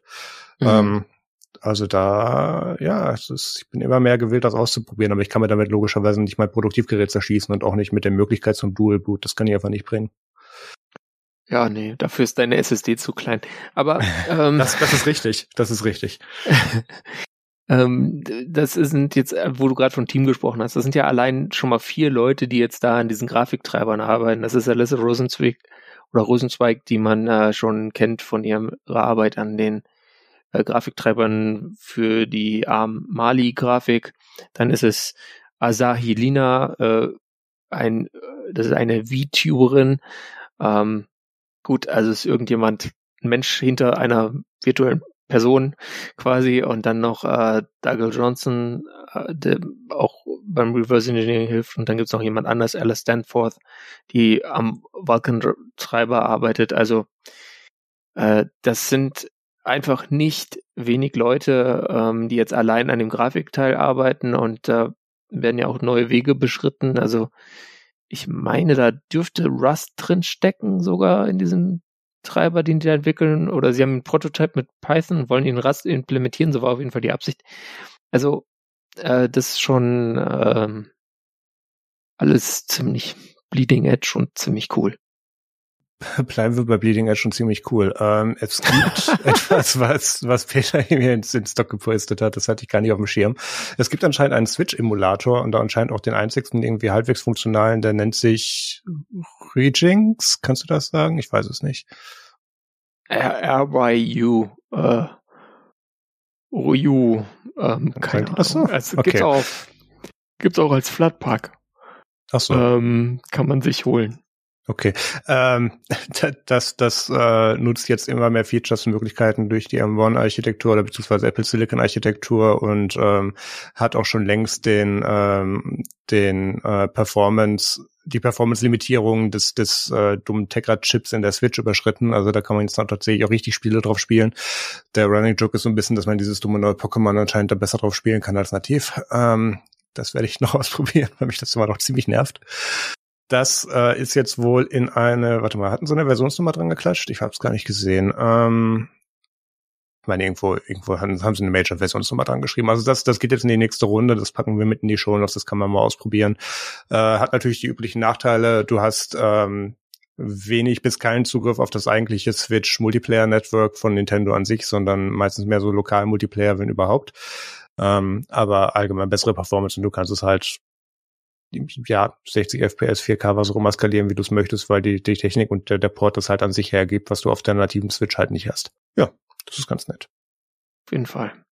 Also gab es schon länger für, für Intel, aber gibt's jetzt halt auch für ARM Max. Und das ist schon ganz nice. Deswegen habe ich es reingepackt extra, damit der Marius das mhm. immer machen kann. Ja, dann gibt's was, was wirklich so jetzt mal Follow-up im ganz, ganz, ganz eigentlichen Sinne ist. Und zwar hatten wir schon mal über diesen Apple DIY Repair Service gesprochen, wo sie dir irgendwie so einen riesen Rucksack mit Sachen schicken, damit du da deinen Krempel reparieren kannst. Und den gibt es jetzt auch tatsächlich bei uns in Europa. In acht europäischen Ländern, zu denen Deutschland sogar gehält, gehört. Wenn ihr jetzt in Österreich seid oder der Schweiz, tja, Pech gehabt, weil gibt's momentan nur in Belgien, Frankreich, Deutschland, Italien, Polen, Spanien, Schweden und dem United Kingdom. Ja, ähm, war ja die Geschichte mit, hey, du kannst dir da jetzt auf einer ominösen Webseite, die nicht wirklich nach Apple-Design aussieht, Parts ordern und je nachdem, ob du das alte Teil zurückschickst und Werkzeug, wie auch immer mietest, kriegst du da was zurück oder auch nicht mit dem Fokus, damit können Leute das Ding, was sie da von Apple haben, selber reparieren. Großer Nachteil natürlich, ähm, sie machen es von den Preisen, von, also einerseits für die Werkzeuge als auch für die Ersatzteile so unattraktiv, dass es dann doch lieber im Apple Store abgibst. Das ist ein bisschen die Taktik dahinter. Auf der anderen Seite können sie jetzt EU-technisch sagen, aber wir machen doch. Ähm, was, glaube ich, das gesamte Scheme dahinter ist, aber immerhin. Ähm, was hier schön ist, dass hier für äh, hier unabhängige Repair-Shops dann auch teilweise die Manuals mit rausfallen für halbwegs aktuelle Apple-Geräte. Und ähm, ja, dadurch ist es dann Vorteil. Und sie können darüber dann auch ähm, ich weiß nicht, ob sie das mittlerweile aufgedröselt haben. Bisher war es so, dass du für die unabhängigen Repair-Shops dann tatsächlich mit der Seriennummer des Gerätes, was du reparieren willst, ein Ersatzteil ordern musstest. Das hättest du nicht auf, auf irgendwie auf Lager bestellen können. Mhm. Ich weiß nicht, ob das immer noch so ist, aber da gibt's halt immer noch diese, äh, in dieser Art, diese ähm, Limitierungen, mit denen Apple versucht, an ihrem ja, Genius Bar Service festzuhalten und äh, das selber reparieren unattraktiver zu machen. Ähm, ja, weiß ich nicht, äh, wie ich das finden soll. Sie machen legal so viel, wie sie gerade müssen und mehr nicht. Ähm, ja, weiß ich nicht, ob das reicht für Loben. Ja, vom Prinzip her, ähm, also es hat, es hat alles ein Geschmäckle. Hm. Ähm, aber insgesamt finde ich es irgendwie schon ganz nice, dass du auch, wenn du das machen möchtest und sei es nur, weil du paranoid bist und sagst, ich kann mein iPhone nicht aus der Hand geben, ja. ähm, dass du jetzt eine Möglichkeit hast, das selber zu machen und mit Originalteilen, weil ich, ich weiß noch, wie ich mir mal ein äh, iCloud gelocktes iPhone 5S geholt habe, weil das der einzige Weg war, irgendwie an Original-Display zu kommen. Ja, also ist schon äh, eigentlich eine, eine gute, gute Sache, wenn das äh, dann einfacher geht. Und toll ist es nicht, aber äh, es ist besser als die gar nichts Situation, die wir vorher hatten. Ja, kurze Klammer auf. Wir hatten ja auch gesehen, dass es bei Geräten von Google, Samsung und jetzt auch mittlerweile Valve ähm, die Initiativen in die gleichen Richtungen gibt, die sich aber dann auf einen DIY-Repair-Spezialisten, wie sie es hier beschreiben, äh, spezialisiert haben, nämlich iFixit. Das heißt, du kannst dann über deren Store exklusiv diese Teile bestellen und dir die Anleitung klicken. Das war jetzt nicht ganz im Sinne der Anforderungen, aber ist immer noch mehr als Apple macht, glaube ich, derzeit, weil die, die, die, die ähm, die Anleitungen waren davor schon verfügbar, äh, teilweise sowohl von iFixit. Gut, der, der Punkt ist, iFixit partnert hier direkt dann eben mit den Herstellern und kriegt dann auch wirklich die Dokumentation und arbeitet die dann halt als Anleitung richtig auf. Das ist schon mal ein riesiger Vorteil. Ähm, du kannst dir darüber die Teile klicken. Ähm, mein Steam Deck Review ist aus dem Grund noch nicht draußen. Ich habe schon fast fertig geschrieben. Es fehlen irgendwie noch drei Absätze. Ist, weil ich das auf einer Reise mal mitgenommen habe und mir das Display kaputt gegangen ist. Ich habe mittlerweile das Ersatzteil oh. hier. Sobald ich in einem Livestream das Display ausgetauscht habe und, und diese Erfahrung noch mitnehmen kann, kommt auch dieses Review raus. Ähm, also das, das ist dann auch nochmal interessant zu sehen, dass jetzt denn hier, okay, wir, wir, wir haben da nicht mehr selber irgendwie die, die Hand drauf, sondern wir, wir schieben das jetzt bei Fixit ab. Ähm, solange das einigermaßen so offen und Anführungszeichen reasonable bleibt, okay, aber Plan war natürlich, dass du dir das direkt beim Hersteller geben kannst, äh, klicken kannst und darüber dann kriegst. Aber gut, ähm, iFixit hat halt den großen Vorteil, dass die dieses gesamte Repair-Universum drumherum haben. Einerseits, weil sie die Tools mit anbieten. Ich habe das Protect Toolkit von denen auch. Ähm, ja. und, gleichzeitig die super Anleitungen und auch Videos dazu haben. Ne? Also da, da fallen viele Sachen zusammen, weswegen man da noch am wenigsten gewillt ist, denen da was Böses zu unterstellen. Die sind das Apple des Reparierens, wenn man so will. Oder das Microsoft. Ja, egal. Marktführer, irgendwie gefühlt. Also sie sind oh. die, die Marke in dem Segment. Reparieren. Ich höre irgendwo leise Dick Diamond geschreien, der mag das Wort nicht. Ähm, okay. Grüße Sorry, an das Zoom. Alles gut. Ähm, ja, nee, es ist, äh, ja, ist nett. Ähm, vor allem, ich weiß, ich, ich weiß nicht, also ich, ich habe mir wirklich vorgenommen, solange ich aus diesem M1-Chip aus meinem MacBook Pro M1 OG genug Performance rauskriege, das so lange zu benutzen. Und wenn das Ding noch bootet, dann nutze ich das so lange. Das liegt zum einen daran, dass ich einfach nicht die finanziellen Möglichkeiten habe, mir da was Neues zu kaufen. Ähm, und zum anderen nicht, auch nicht gewillt bin, überhaupt dann diese Preise zu bezahlen derzeit. Ähm, und zum anderen, dass ich noch so viel Performance Overhead in dem originalen M1-Stein drin habe, dass es für mich noch reicht. Das ist das, mhm. ich, ich habe diesen Laptop jetzt seit irgendwie, keine Ahnung, knapp vier Jahren. Kann das? Wann kam da raus? 2019? Nein. Ähm, Ende 2020 kam der raus. Ende 2020, genau. Ja. Das sind jetzt zwei Jahre. 2020.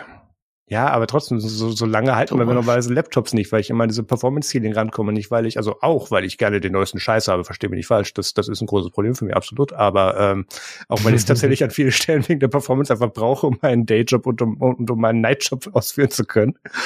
Ähm, ja, also äh, vielleicht repariere ich dann ein Ding so lange rum, bis, bis äh, ich dann nicht mehr genug Performance rauskriege. Gucken wir mal. Ja, gut. Muss ja erstmal kaputt gehen, damit man es reparieren muss. Hoffen wir einfach, dass es einfach gar keine Reparaturfälle gibt. Ich, ich, ich habe schon Hardware-Ermüdung. Ähm, die, die Tastatur, die, die Spacebar ist sticky. Ähm, oh. Ich denke, ich werde das Ding einfach, also ich habe das Ding schon mit, mit Pressluft, also mit, schön, nicht Pressluft, äh, Hydrokluft behandelt. ähm, da, äh, da wurde das ja teilweise mit besser. Ja, genau, genau. Ja, so, so muss ich machen, damit ich die Leertaste wieder bedienen kann. Das ist so ein bisschen nervig, aber wenn ich das Ding zu 90 Prozent mit externer Peripherie benutze, interessiert mich das derzeit noch nicht. Ja. Nee, aber das äh, gucken wir mal. Also noch hält das Ding und ich habe, ich, ich halte mich ja noch an der Touchbar fest. Ja, halte ich schon an der Touchbar fest. Ja, wird die letzte sein. Der, der eine. ja, komm, komm, kommen wir zum anderen Thema, was auch wieder nur Peter interessiert. Was? Wozu kommen wir? Zu deinen CPU-Benchmarks. Ja, ähm, also wir haben ja schon gesprochen vom äh, MacBook, vom Mac Pro auch, dass er noch nicht da ist. Letztes Mal. Ah, jetzt geht das wieder ja. los. Und ähm, es gibt ja den M1 Max und dann gibt es den zweimal aneinander getackert, M1 Ultra und äh, das ist natürlich die Frage, nachdem jetzt M2 draußen ist, äh, wann kommt denn da so das nächste Modell, dass das irgendwie weitergeht, auch mit diesen Pro, M1 Pro und M1 äh, M, M2 Pro und M2 Max quasi und da gibt ist ein Benchmark aufgetaucht, wo, wo Leute glauben, das wäre der M2 Max. Ähm, ja, der ist halt ein deutliches Stück schneller. Ich lese jetzt nicht die Zahlen vor, ähm, aber was interessant ist, finde ich, ist, dass dieser unbekannte Mac, den sie da haben, wohl mit 96 Gigabyte RAM betrieben wird. Wir erinnern uns, beim vorherigen waren maximal 64. Das heißt, dieses Improvement vom äh, M2, der 24 Gigabyte kann, äh, gegenüber 16 GB RAM beim M1.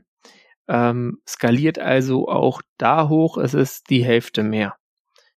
Das heißt, ähm, der M2 Ultra hypothetisch wäre dann bei, ähm, oh Gott, 192 GB RAM. Also nochmal ein Stück weiter. Ähm, fand ich ganz interessant. Äh, aber das wäre es auch schon. Das wird ja dann irgendwann eh vorgestellt und dann können wir uns halt näher drüber unterhalten. Voraussichtlich ja diesen Herbst, ne? Also eigentlich, keine Ahnung, eigentlich sind wir überfällig für, für ein angekündigtes MacBook-Upgrade, aber dadurch, ja. dass wir äh, das, das 14 Zoller, ich glaube, Anfang des Jahres gekriegt haben und ähm, den, den Rest Mitte des Jahres nochmal halbwegs erneuert haben, glaube ich, lassen sie sich dieses Mal ein halbes Jahr Zeit. Also das, das ist ja das nächste Thema. Apple muss ja nicht der Konkurrenz hinterherhinken, machen sie ja nicht. Im Gegenteil, sie führen an. Deswegen, also ich glaube, die machen das genauso schnell, wie sie müssen derzeit. Was ich durch den allgemeinen Performance Overhead, den wir dadurch eh, eh kriegen, eine sehr, sehr coole Situation finde. Ähm, hattest du eine, eine, eine, Vermutung zum Gerät formuliert, äh, was das Benchmark-Gerät äh, da jetzt war? Weil ich habe gerade geguckt, das aktuelle 16 Zoller kriegst du mit bis zu 64 Gramm. Da finde ich jetzt 96 Gramm oder was das war, nicht so einen krassen Sprung. Das könnte das tatsächlich auch noch sein. Oder hattest du gesagt, das wird das Mac, das wird der Mac Pro? Das, nee, ich, wir haben, wir haben beim letzten Mal über Mac Pro gesprochen, dass er noch nicht da ist. Ähm, das war mein Punkt. So Gerätemutmaßung ja. habe ich jetzt nicht geäußert. Das wird irgendwas sein, ob es jetzt ein äh, Devboard ist, ein Studio, ein Mac ja, Pro, irgendwas in dem Rahmen. Vielleicht steht halt es ja wieder so ein iMac Kasten. Pro Ultra.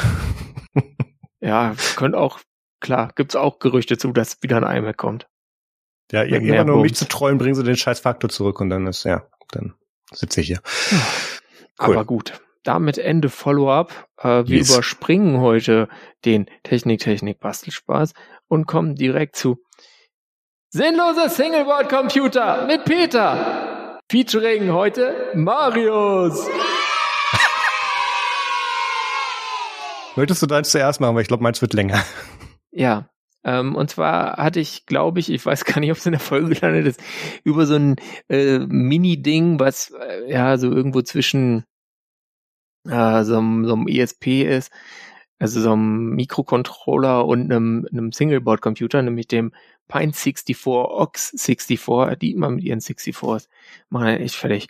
Ähm, jedenfalls äh, gibt sie jetzt und Menschen, Menschen haben die und Menschen haben was drüber geschrieben, wie sie sie ans Laufen kriegen und äh, ist jetzt anscheinend gar nicht mal so super easy, aber im Part 2 von dem Bericht, den wir verlinkt haben, äh, steht dazu was drin. Ähm, Nochmal zur Erinnerung, das ist ein ja, ein System mit einem Buffalo Labs BL808 Chip, das, der hat unter anderem, wenn man jetzt, weil das, der Titel ist der 8 Dollar Linux Computer, also wenn man da Linux drauf nutzen will, dann nutzt man den äh, RISC for 64-Bit Core, der hat noch zwei weitere Cores, die irgendwie 32-Bit Cores sind, aber die sind mehr so ja, so wirklich tatsächlich Microcontroller-mäßig drauf.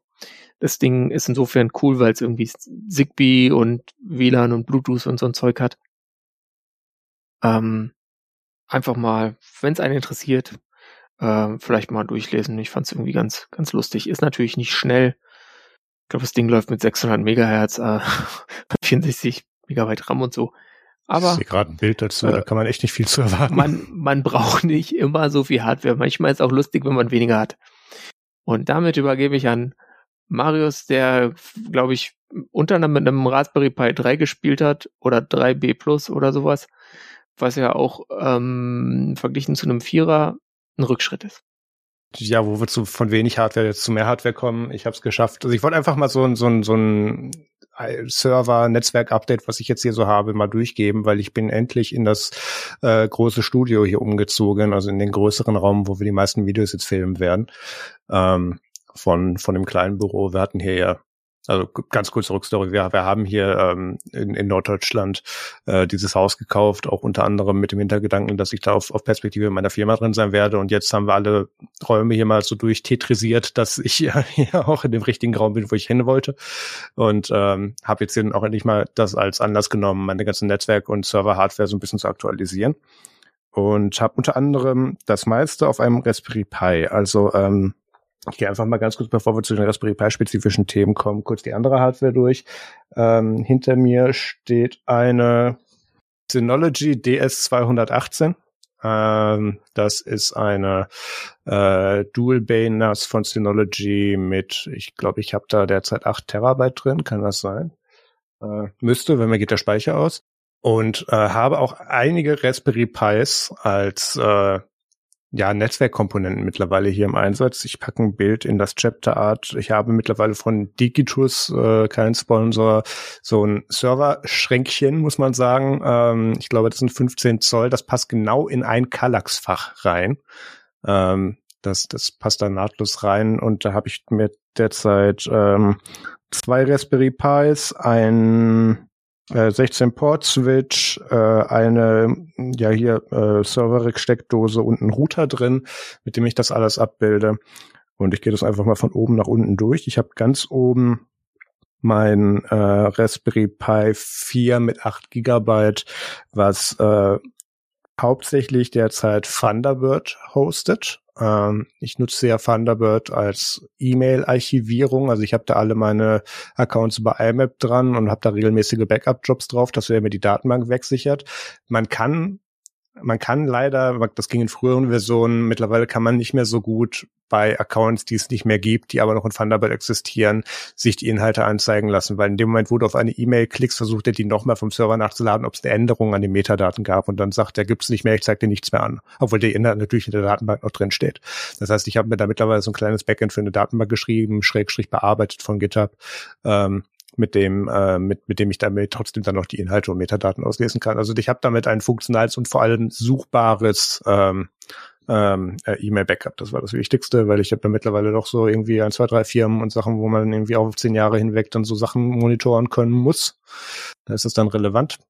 Und ähm, was da jetzt auch noch drauf kommen wird, das wollte ich eigentlich dieses Wochenende machen, wird wahrscheinlich nicht passieren, ähm, also nicht dieses Wochenende passieren, wird ein Backend oder ein Endpunkt für meine VPN. Ähm, ich würde das gerne von der Fritzbox runterkriegen, weil das so ein bisschen buggy ist und würde da gerne das Raspberry Pi als Endpunkt nehmen, damit ich hier lokal in mein Netzwerk reinkomme, wenn ich mal nicht da bin. Oder wenn ich, keine Ahnung, sage, ich möchte das direkt auf die NAS runterladen, das brauche ich mir nicht mobil irgendwie rumlegen lassen oder so. Ähm, was das Ding eine ganze Weile gehostet hat, war eine Nextcloud-Instanz ähm, mit Nextcloud All-in-One. Das ist unser, unser Docker-Container, der auch noch weitere Container spawnt. Das ist nicht nur ein Container. Äh, TLDR, bevor das jetzt hier zu marketinglastig wird, da ist alles drin, was Nextcloud braucht und vorkonfiguriert, damit das richtig miteinander funktioniert. Also du hast nicht diese Legacy drunter, weswegen du dir mit verschiedenen Updates oder anderen Komponenten, die du irgendwann mal anders konfiguriert hast, vielleicht dann im Gesamtkonzept nicht mehr so eine funktionale Nextcloud haben kannst, sondern ähm, das alles drin, wie wir als Nextcloud GmbH finden, dass das miteinander funktionieren soll und dementsprechend eigentlich die die Default-Empfehlung, muss ich einfach so sagen, wie man Nextcloud benutzen soll für mich. Ist ganz cool, hat, hat automatische Backups und automatische Updates auch mit drin ähm, tatsächlich in der Reihenfolge, es macht das Backup, bevor es updatet und nicht umgekehrt, weil sonst wäre schade, wenn es nicht geht. Ähm, ja, also das, das hatte ich da drauf. Das habe ich mittlerweile auf eine Linode-Box umgezogen, ganz einfach, weil das unsere Nerds und Media Nextcloud wurde, wo ja durchaus mehrere Leute mittlerweile dran arbeiten und da brauchte ich dann etwas mehr Performance, als mir das das Raspberry Pi hier bieten konnte. Und auf dieser Linux-Box habe ich jetzt eben mehr Performance, damit wir da auch mit mehreren Leuten dran arbeiten können. Das ist soweit alles in Ordnung. Äh, habe ich aber auch tatsächlich mit bis zu sechs Leuten sehr performant von dem Raspberry Pi hier einfach von zu Hause geself-hostet. Da kamen aber noch so ein paar Probleme mit dazu, dass wir jetzt mittlerweile hier Glasfaser haben mit, also das ist nicht das Problem, das war eigentlich, wie ich gehofft hatte, die Lösung, aber äh, das ist so IPv6 mit DS Lite und dann kriegst du hier keine saubere IT-Adresse durch, sondern musst dich mit NAT durchtackern, damit das funktioniert und das tut manchmal nicht richtig. Deswegen habe ich das irgendwann aufgegeben, weil ich keinen Bock mehr drauf hatte. Das musste dann, also für, für meinen Firmenkontext musste das dann irgendwann funktionieren, deswegen wurde das Linode. Äh, wie gesagt, da kommt dann irgendwann demnächst dann auch noch ein VPN-Endpunkt drauf. So, darunter habe ich ein Raspberry Pi 4 mit nur 4 Gigabyte RAM da läuft Homebridge drauf bei mir. Homebridge nochmal, ich hatte da damals, was mittlerweile glaube ich auch knapp irgendwie zwei Jahre her, mit dem Philipp Häuser von Neckarbytes habe ich da damals zusammen einen Livestream für gemacht. Das war ein ehemaliger Arbeitskollege von mir ähm, über Homebridge. Da kann man eben nicht zertifiziertes HomeKit oder nicht zertifiziertes IoT-Gedöns an Home Kit dran tackern, indem man da einfach eine Brücke zubaut, die dir das dann ins, an Instanz reinlädt. Ähm, ich, ich steuere da zum Beispiel darüber dann über HomeKit meine ganzen Elgato-Lichter für Videos, ähm, einen riesigen Haufen, äh, ich weiß nicht mal mehr wie viele, es sind zu viele an, an WLAN-Steckdosen mittlerweile mit ähm, paar Temperatursensoren. Da hängt ein Servo mit dran, damit dann mal an welchen Stellen das Fenster aufmacht und solche Sachen. Also da, da kann man ganz viel mit automatisieren. Ähm, wenn man irgendwas braucht, was jetzt darüber hinausgeht, also das mit Servo programmieren, also das, das, das geht jetzt schon ans obere Leistungsende dran. Ähm, das ist im Prinzip ein Skript, was ich ausführen lasse als Cronjob, wenn da wenn eine bestimmte Kondition eintritt. Ähm, wenn man irgendwas mehr braucht in dieser Richtung, dann sollte man sich bei äh, Home Assistant umschauen. Das ist mir allerdings schon wieder zu viel. Das brauche ich nicht alles. Deswegen bin ich noch bei HomeKit tatsächlich völlig glücklich. Ähm, ich habe da auch Kameras drin äh, rein reingepiped, die ich als Überwachungskameras nutzen kann. Ähm, dazu komme ich später nochmal. Also das läuft auf dem Ding. Äh, ja, dann darunter der Switch und dann darunter diese Fritzbox. Ich, ich denke mir immer so, wieso nimmt er nicht ähm, irgendwo einen dieser ganzen äh, Mat, Neomat, AERC oder irgendwie sowas als Client, aber dann denke ich mir, na gut, ich würde es selber wahrscheinlich auch nicht machen. Dazu musst du mir ganz kurz erklären, was das ist, was du das gerade sind, gesagt äh, hast. Kommandozeilen ähm, Mail-Clients, die sehr gut mit großen Mail-Archiven ah. umgehen können und teilweise auch eine funktionale Suche haben. Ich meine, Thunderbird ist halt wahrscheinlich einfach deutlich komfortabler. Äh, sind ein paar Punkte, die mich immer wieder auf Thunderbird stoßen. Zum einen ist äh, es, dass ich auf den Dingern aufgrund der Performance ein grafisches Environment fahren kann und dann dementsprechend mir nicht entweder irgendwie ein Web-Interface basteln muss oder auf Kommandozeilen das jeweils einprügel, sondern da tatsächlich dann drin klicken kann, weil mhm. ich tue da drin seit vielen Jahren meinen E-Mail-Filter ähm, konfigurieren. Und das sind mittlerweile, ah, die Sache. ich habe das letztens wieder, ich, das sind über 600 E-Mail-Filter an sich, die ich da gerade drin habe, weil mein Posteingang einfach so überspammt ist, dass ich den sonst nicht benutzen kann, wenn dieses Ding nicht läuft. Ich kriege das auch instant mit, wenn das Raspberry Pi mal nicht läuft, was irgendwie dreimal im Jahr passiert. Mhm. Aus irgendwelchen Gründen, keine Ahnung, Stromausfall und Power und hat nicht funktioniert. Beziehungsweise nee, Power On funktioniert, aber damit Thunderbird launcht, das ist der Nachteil, da hast du auch mit recht. Ähm, ich muss eine grafische Session starten, damit dann der Cronjob startet, der mir das, der mir die App launcht. Das ist derzeit noch ein Problem. Kann ich bestimmt umgehen, habe mich aber bisher, weil das dreimal im Jahr passiert, nicht genau interessiert, um das zu machen. Ein Red Poison äh, einfach als Fenstermanager, dann hast du halt nur das eine Thunderbird-Fenster und dann skriptest du den Red Poison so hin, dass er hochkommt und dann ist der Thunderbird auch mit dabei. Das hatte ich tatsächlich mal versucht, aber das hat dann mit XLDP, wenn ich dann doch mal selber da drin noch sein ah, möchte, ja. nicht richtig, nicht richtig getan. Ja. Aber wie gesagt, passiert dreimal im Jahr, kratzt mich nicht so weit. Und da das ich ja ich. mit vielen Wegen hier eine VPN-Verbindung reinkriege, sind das zwei Klicks und dann läuft das wieder und, und arbeitet dann die Filter ab. Ähm, also ja, diese E-Mail-Filter-Geschichte, da haben wir auch schon ein paar Mal Feedback zu, warum ich das nicht irgendwie in, in, in eins von diesen E-Mail-Solutions, die im Browser laufen, also nicht äh, hier, wie heißt es, Netcube, nein, auch nicht, äh, Mailcube, Roundcube. Roundcube. Ich weiß, ich kann mir jedes Mal den Namen nicht merken, weil das auch so eine geile User Experience war, wo ich das einmal verwendet habe. Ähm, kann ich nicht, kann ich nicht zu sagen. Ich habe eine Lösung, die tut gerade so und die, die nervt mich noch nicht genug, dass ich daran was ändern würde. Deswegen behalte ich das so bei.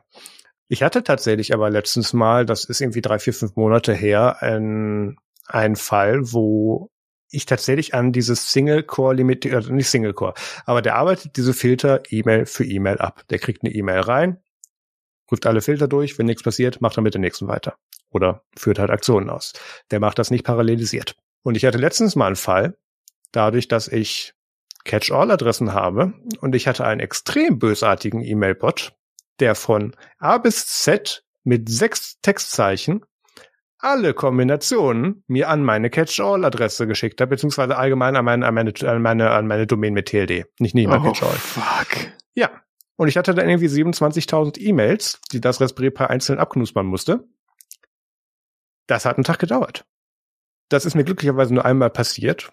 Aber ähm, da ist es natürlich eine Limitierung. Also muss ich aber auch dazu sagen, den Rest des Jahres hatte ich damit kein Problem. Ne? Also von daher hä, war dann halt einen halben Tag ein bisschen unübersichtlich im Posteingang passiert. Ähm, ja, also da, da habe ich aber Hoffnung, dass vielleicht, dass vielleicht äh, Thunderbird auf dem Desktop selber auf die Idee kommt, das mal zu parallelisieren. Ich habe da so ein paar Bugs offen und bin da auch in den Bugtrackers drin und versuche da dazu, da, die dazu zu kriegen, das umzusetzen, aber ist ja noch kein Erfolg. Ähm, ja, damit waren wir bei, bei Thunderbird. Was war dein anderer Kritikpunkt? Hm, ich glaube, das, das war schon. Ich meine, es gibt ja auch noch so Archiv- Lösungen gibt es ja auch welche, die, die freie Software sind, die, die extra dafür gemacht sind, Mails zu archivieren. Ja. Habe ich jetzt aber auch, ich habe sogar vergessen, wie das hieß, das Zeug. Da naja, wir hatten mal, mal den Herrn Licher hier im Podcast im Interview vom Benno Mail Archiv. Genau. Da bin ich einfach schon bei der Bezahl, bei, der, bei dem Bezahltier, wenn ich das machen wollen würde. Und ich habe hier die Hardware und die Infrastruktur dafür rumstehen. Das ist, das ist ganz einfach die, die Bewegung dazu.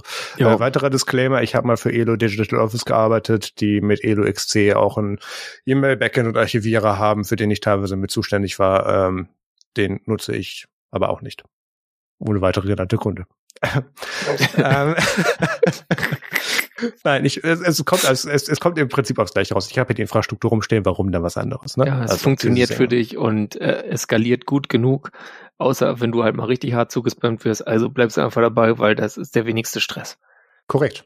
Ähm, und vor allem daran habe ich einen Backup-Job, der direkt auf meine NAS läuft, ähm, der mir den Punkt Thunderbolt-Ordner oder beziehungsweise mittlerweile sogar nur nur nur äh, selektiert Ordner wegsichert, weil mhm. ich mittlerweile gelernt habe, wie diese bescheuerte äh, Ordnerstruktur bei Thunderbird funktioniert.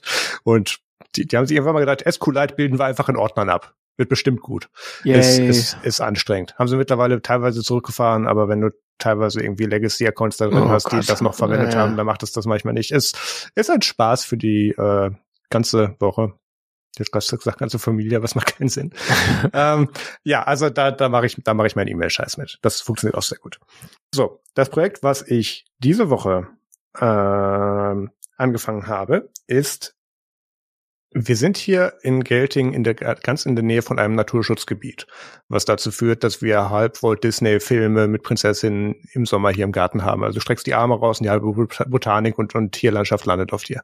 Das muss man sich wirklich so vorstellen. Wir haben Rehe im Garten, die unsere Rosen fressen. Wir haben Entenfamilien, die bei uns im Garten leben. Ähm, wir, wir kriegen hier alles an Vögeln ab und so. Also da, da, passiert, da passiert ganz viel. Das ist, das ist schön. Du musst immer beim Türen aufmachen und rausgehen so ein bisschen drauf achten, wo du drauf trittst ähm, nicht nur Fäkalien, auch Tiere. Manchmal. Ähm, wir hatten auch, wir hatten, ich hatte auch schon mal eine Ente im Wohnzimmer, da haben wir gesagt, hm, wie ist das passiert? Ja, okay. Äh, wie kriegen wir die jetzt wieder raus, ohne dass die zu gestresst wird? Haben wir dann hingekriegt. Solche Sachen. Also wir haben hier, wir haben hier ganz viel Tiere und das ist auch ganz schön. Und ich, ich folge äh, auf Twitch so ein paar Accounts, die einfach so 24 Stunden Livestreams haben mit irgendwelchen Garten, wo sie ganz viele Eichhörnchen oder Vögel oder sowas haben in irgendwelchen Trink oder oder oder äh, ja, wo sie dann irgendwie so Eisen auslegen oder so und die da deswegen dahin kommen. Und ich wollte im Sommer ähm, oder will in diesem Sommer dann nächsten Jahres dann so ein Projekt auch anfangen, wo ich einfach automatisiert so ein paar Kameras drauf halte, so ein bisschen Automat Automation im Twitch-Chat mit Command XY, damit man die Kameras wechseln kann, so ein bisschen Cooldown, so ein bisschen Pol-Funktion, damit das nicht missbraucht wird und so logischerweise, ähm, wo dann einfach so selektiert auf die ganzen Trink- und Essgelegenheiten aus dem Garten, wo die ganzen Viecher sich rumtummeln, dann eben mal so eine Kamera drauf gehalten wird. Ähm, das, das ist, ähm, ich pack da noch ein, ähm, hier Editierungs-Marius, pack da mal einen Link in die Show Notes zu, ich finde den jetzt gerade nicht. Ähm, da gibt's ganz tolle Kanäle, weswegen das ganz interessant sein kann. Und ich wollte das auch mal versuchen, weil ich habe ja einfach die Einzelallokation dafür. Das wollte ich da mal testen. Und die Infrastruktur mit, mit Netzabdeckung und diesen Kameras habe ich auch. Und da jetzt gerade Winter ist und hier nicht so viel mit Tieren passiert, weil die sich alle ähm, in ihre Brutstätten so weiter zurückgezogen haben zu diesem Zeitpunkt, habe ich jetzt dann ein Raspberry Pi bei mir ans Dachfenster gesaugnapft mit äh, einer Webcam derzeit angeschlossen. Ich komme später auch noch zu einer offiziellen Raspberry Pi Kamera, ähm, die einfach pro Minute beziehungsweise alle 10 oder 15 Sekunden ein Bild macht und ich das dann nachher mit FFmpeg ähm, dann aneinander schraube und daraus eine Timelapse mache. Und ähm, ich kann von meinem Dachfenster aus äh, bis ans Meer sehen, weswegen das ganz interessant ist mit Sonnenaufgang, Untergang und hier gerade auch mit Schnee und solchen Sachen. Das Dachfenster kriegt manchmal ein bisschen Schnee ab, das ist nur noch so ein bisschen ungünstig, da muss ich mir noch eine Lösung überlegen, aber im, im ja, im Rahmen meiner Möglichkeiten mache ich da jetzt so Timelapses. Achso, die wollte ich Peter auch noch weiterleiten, damit er mitgucken kann, während ich hier das erzähle. Das mache ich mal eben. Ähm, die ist ein bisschen unspektakulär, aber du, du kannst, du kannst hier das, das Prinzip einmal erkennen, was, was ich hier mache und wie das aussieht und wie ich das mache. Ähm, dann, habe ich den richtigen geschickt? Ja. Dann äh, habe ich mir jetzt dann dafür auch noch für die, also für das Vogelhäuschen wollte ich unter anderem so eine Raspberry Pi Kamera reinmachen, weil Webcams an sich sind schon etwas sperrig. Ähm, und die sind dann, einfach nur der, der, der, der, der Sensor auf einer Platine mit irgendwie vier Schraubmöglichkeiten. Also das, keine Ahnung, irgendwie drei Briefmarken groß oder so. Da kann man dann schon ein bisschen besser was mitmachen und mit langem Ribbon Cable, die auch ziemlich wetterfest sind oder wetterfest machen kann. Ich habe ich hab die teilweise überklebt einfach. Kann man damit auch gut ähm, einfach Sachen raushängen. Und deswegen habe ich mir die mal geholt. Mein Problem mit der Kamera, die ich aktuell habe, der Raspberry Pi Camera, das ist die offizielle, ich habe da diesen Fisheye Mod Lens drauf gemacht, ist, ähm, die hat einfach einen extremen Blaustich und kriegt den Weißabgleich nicht geschissen, wenn das, wenn irgendwo da mal eine Sonne aufgeht. Also ich muss mir, ich muss mir dann noch gucken, wenn das in, wenn ich das Ding in einem Vogelhaus oder in, vor einem Vogelhaus aufstelle, mit einer recht durchgängigen Lichtsituation, aka an und aus und nicht mit Übergängen, ob das da besser funktioniert, das muss ich noch testen. Aber deswegen bin ich derzeit zurück auf die Webcam-Lösung gegangen. Und was ich für diese Aktion mit diesem Timelapse-Gedöns gerade mache, was ich später für die Livestreams verwenden möchte, wie gesagt, ist, ich habe ähm, ein Raspberry Pi 3B Plus, auf dem Motion iOS läuft. Motion ist diese Software, mit der man sich allgemein Kameras in Netzwerkstream umwandeln kann, da dann einfach über RSTP oder was auch immer dann eben oder Web oder über Single Frame kannst du alles machen, gibt es viele Möglichkeiten zu, ähm, dir diese Bilder oder bewegte Bilder ins Netz bläst die du dann im lokalen Netzwerk oder wie auch immer du das dann DNS-technisch dran hast, dann eben erreichen kannst. Und ähm, ich habe das am Anfang nur mit Motion an sich das Tool versucht, ähm, aber Motion unter aktuellem Ubuntu 22.04 LTS ist so buggy und so kaputt, dass der manche Arguments in der Config äh, in dem Config-File einfach nicht mitnimmt und dir dann die ganze Zeit das Ding in Dauerschleife recordet und ähm, dir das Pi vorlaufen lässt. Das möchte ich eigentlich nicht. Ich möchte davon eigentlich gar nichts rekorden, außer diese Bilder, die ich da in einem Timelapse oder Zeitintervall mache. So, was habe ich gemacht? Ich habe Motion Eye, also nicht Motion iOS, sondern Motion Eye dann auch noch auf diesem Raspberry Pi installiert, weil das das bessere Frontend hat. Problem ist, das muss mit dem verbackten Motion drunter reden, was dann auch keine Lösung war. Deswegen bin ich dann hingegangen und habe ein, wie ich, geglau wie ich glaube, mittlerweile nicht mehr maintaintes Projekt, aber es gibt auf GitHub Motion iOS. Das ist ein, also Motion iOS, nicht iOS. Das gibt's als ähm, Projekt auf GitHub als Image für Raspberry Pis und ganz viele andere Singleboard-Computer. Das kannst du da draufknallen, das bootet headless. Ähm, das fragt dich initial nach einem WLAN-Passwort, wenn du es ins WLAN hängen möchtest, wenn du den Bildschirm dranhängst, aber das kann komplett headless booten. Du dübelst per USB oder per Ribbon-Cable deine Kamera dran, also USB-Webcam oder Raspberry Pi Cam zum Beispiel. Und ähm, kriegst dann, wenn du deine Fritzbox bedienen kannst oder ein Display anschließt, dann eine, eine, eine IP durchgereicht, unter der du das Webinterface erreichen kannst. Und da funktionieren dann alle Features mit ganz unten Motion und dann Motion Eye als Webinterface oben drüber. Das funktioniert super. Da kann ich einstellen, Exposure Settings, ähm, wo soll das hingespeichert werden, ähm, wie sind die Stream-URLs davon, in welchem Intervall soll der Bilder machen, ganz, ganz viele Sachen. Und das tut super. Und dadurch, da hatte ich mit Peter Anfang der Woche auch drüber gesch geschrieben, dass mein Raspberry Pi 3B Plus so arschlangsam ist, dass das selbst für ein aktuelles Ubuntu Mate Image zum Update eine Stunde braucht. Ungelungen, eine Stunde. Ähm, nach First Was ist Boot. mit deiner SD-Karte los, Junge? Ich habe sie gebenchmarkt, das liegt nicht an der SD-Karte. Okay. Ähm, ich habe auch mit Popi dann nochmal geschrieben, äh, mit Popi, mit mir auch, aber mit Wimpy geschrieben, ob ich mal kurz ein aktualisiertes... Ich habe mit dem anderen geschrieben, ist ja auch wurscht. ich habe kurz mit Wimpy geschrieben, ob, ob wenn ich mal eben kurz ein aktualisiertes Pi-Image pushen können, damit ich nicht updaten muss. Ähm, der hat aber, äh, mh, der, dem geht gerade gesundheitlich nicht so gut, deswegen hat er das abgelehnt. Ähm, so, da, deswegen bin ich dann irgendwann auf Motion Eye gegangen. Da sitzt, der sitzt tatsächlich ein 2204 Image drunter, weil es auf der Basis bauen, aber die Software ist zwei Jahre alt. Ähm, Habe ich gar nicht versucht zu updaten, weil tut. Lässt mal so stehen. Das läuft doch nur in meinem lokalen Netzwerk, von daher ist mir das relativ egal.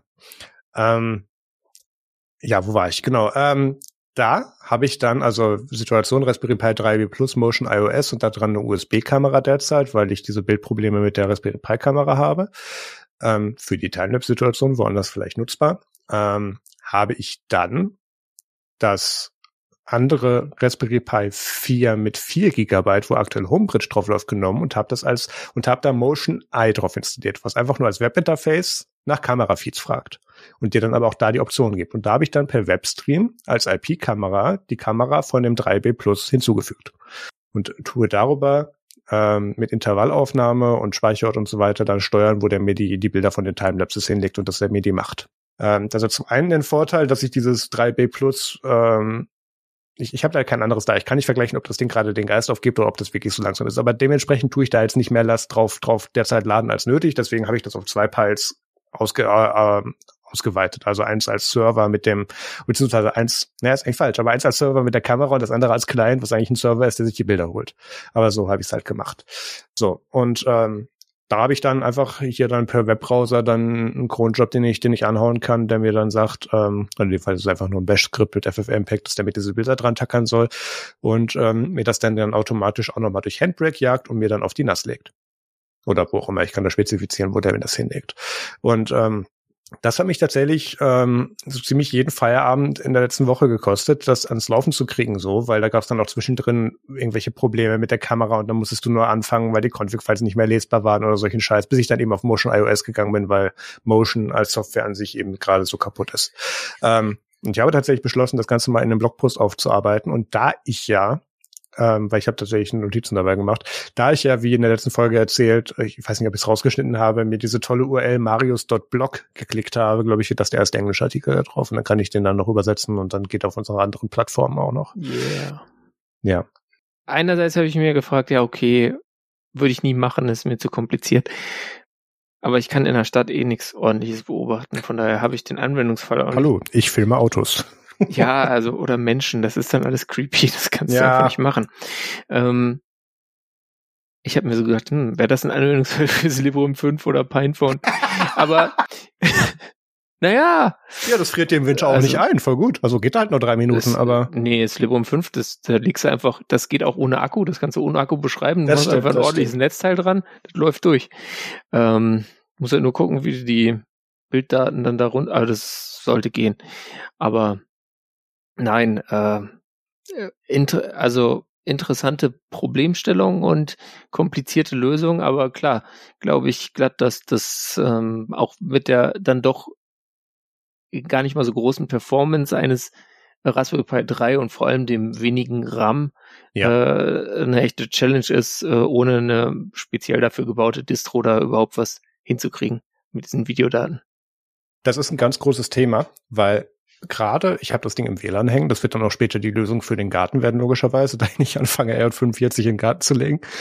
Obwohl wir schon, nee, das schmeißen die mich heraus, das machen wir nicht. Ähm, die, ähm, die Möglichkeit, auf so einer sehr limitierten CPU 30 Bilder zu, pro Sekunde in Netzwerk zu hängen, ist tatsächlich schon eine Anforderung für das Ding. Also das Ding läuft permanent auf 60, 70 Prozent CPU-Auslastung und ich kriege trotzdem nur 15 bis 20 FPS. Das kann man bestimmt optimieren. Das liegt bestimmt an der Kombination der Hardware, die ich derzeit verwende und so. Das kann man machen. Aber das, also für Timelapse, das reicht mir das, weil ich brauche in dem Moment, wo ich das brauche, ein Bild in der Sekunde, wo ich das mache. Von daher, das, das okay. Die Optimierung werde ich mir im Sommer antun. Ähm, habt auch schon geguckt. Ähm, es gibt da so von den ganzen Amazon-Zappenmarken ähm, irgendwelche Outdoor-Überwachungskameras, die man äh, recht gut, weil die ziemlich unsicher sind, per Webstream abgreifen kann. Ich glaube, die werden einfach das werden. die, die haben ein bisschen besseren Stack und Performance, deswegen, weil, weil die capturen und, und broadcasten gleichzeitig, die sind dafür ausgelegt. Dementsprechend wird es wahrscheinlich das werden. Du meinst, die sind dafür gebaut und das dann besser? Krass. Komisch, ne? Hast recht. Ähm, du hast gerade noch einen anderen interessanten Punkt angesprochen. Ich habe so eine Schublade voll alter Mobiltelefone. Ähm, Ob ich nicht sowas nehme, aber es wird wahrscheinlich nicht, weil wetterfest und so. Ja. Musst, musst du nur so ein Gehäuse drum bauen. Also dann gibt's auch diese diese Handy Handyhüllen für Unterwasserfilm. Sowas. Das müsste doch auch für den Garten reichen. Ja, habe ich auch schon überlegt. Aber das, das Problem ist gerade beim Raspberry Pi, weißt du, das ist ein Problem, was ich habe, von dem du weißt, ich, ich, ich sammle, ich sammle Webcams.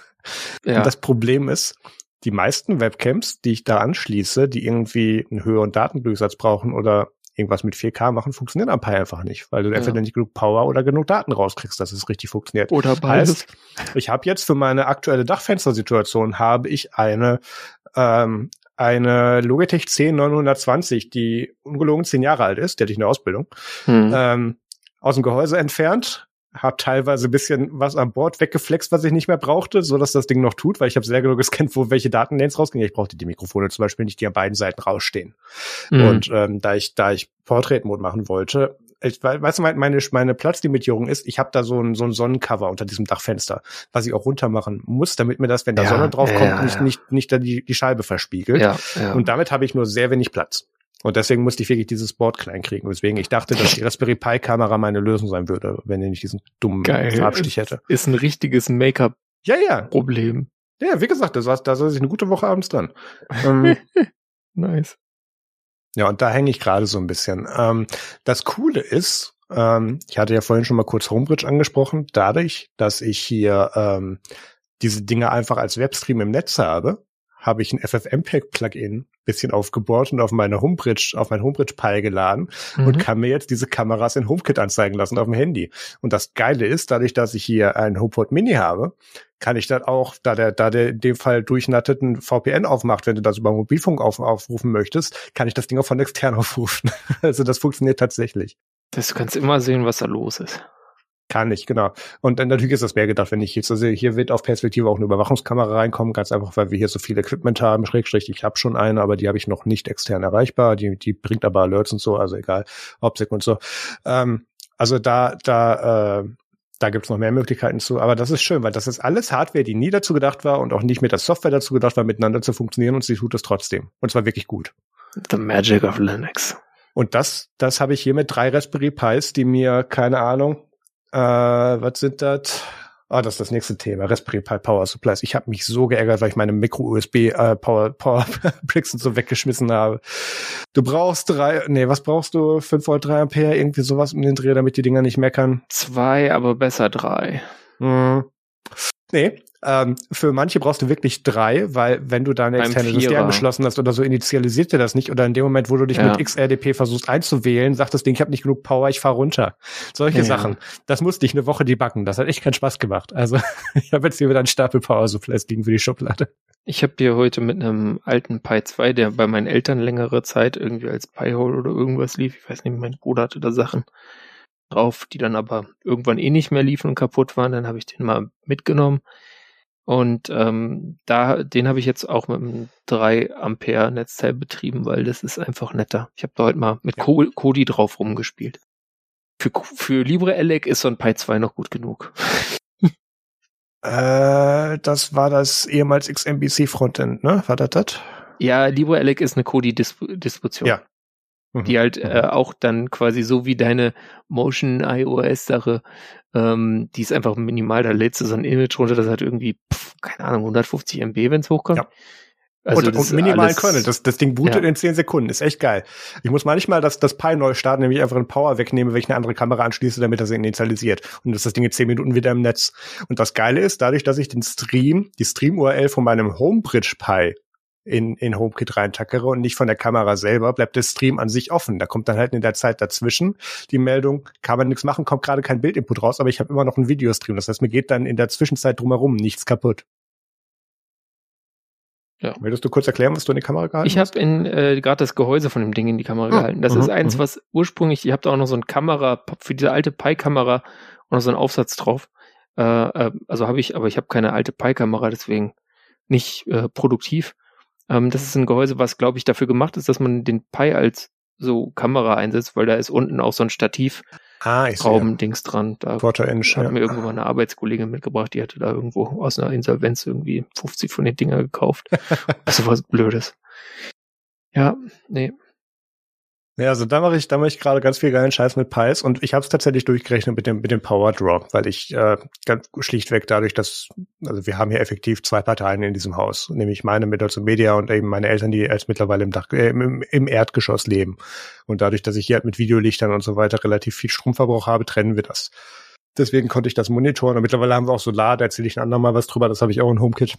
Ähm, äh, kann ich eben messen, was daraus läuft. Und das ist immer noch besser, als wenn ich da irgendeinen ausrangierten Laptop dran hänge.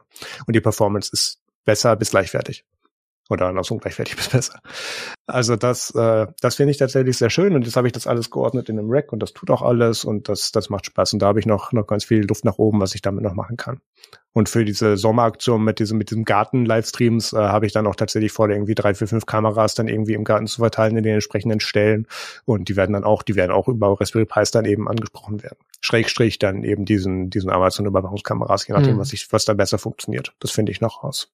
Ja, Cool. Da habe ich endlich mal diese ganzen kleinen Computer für irgendwas eingesetzt.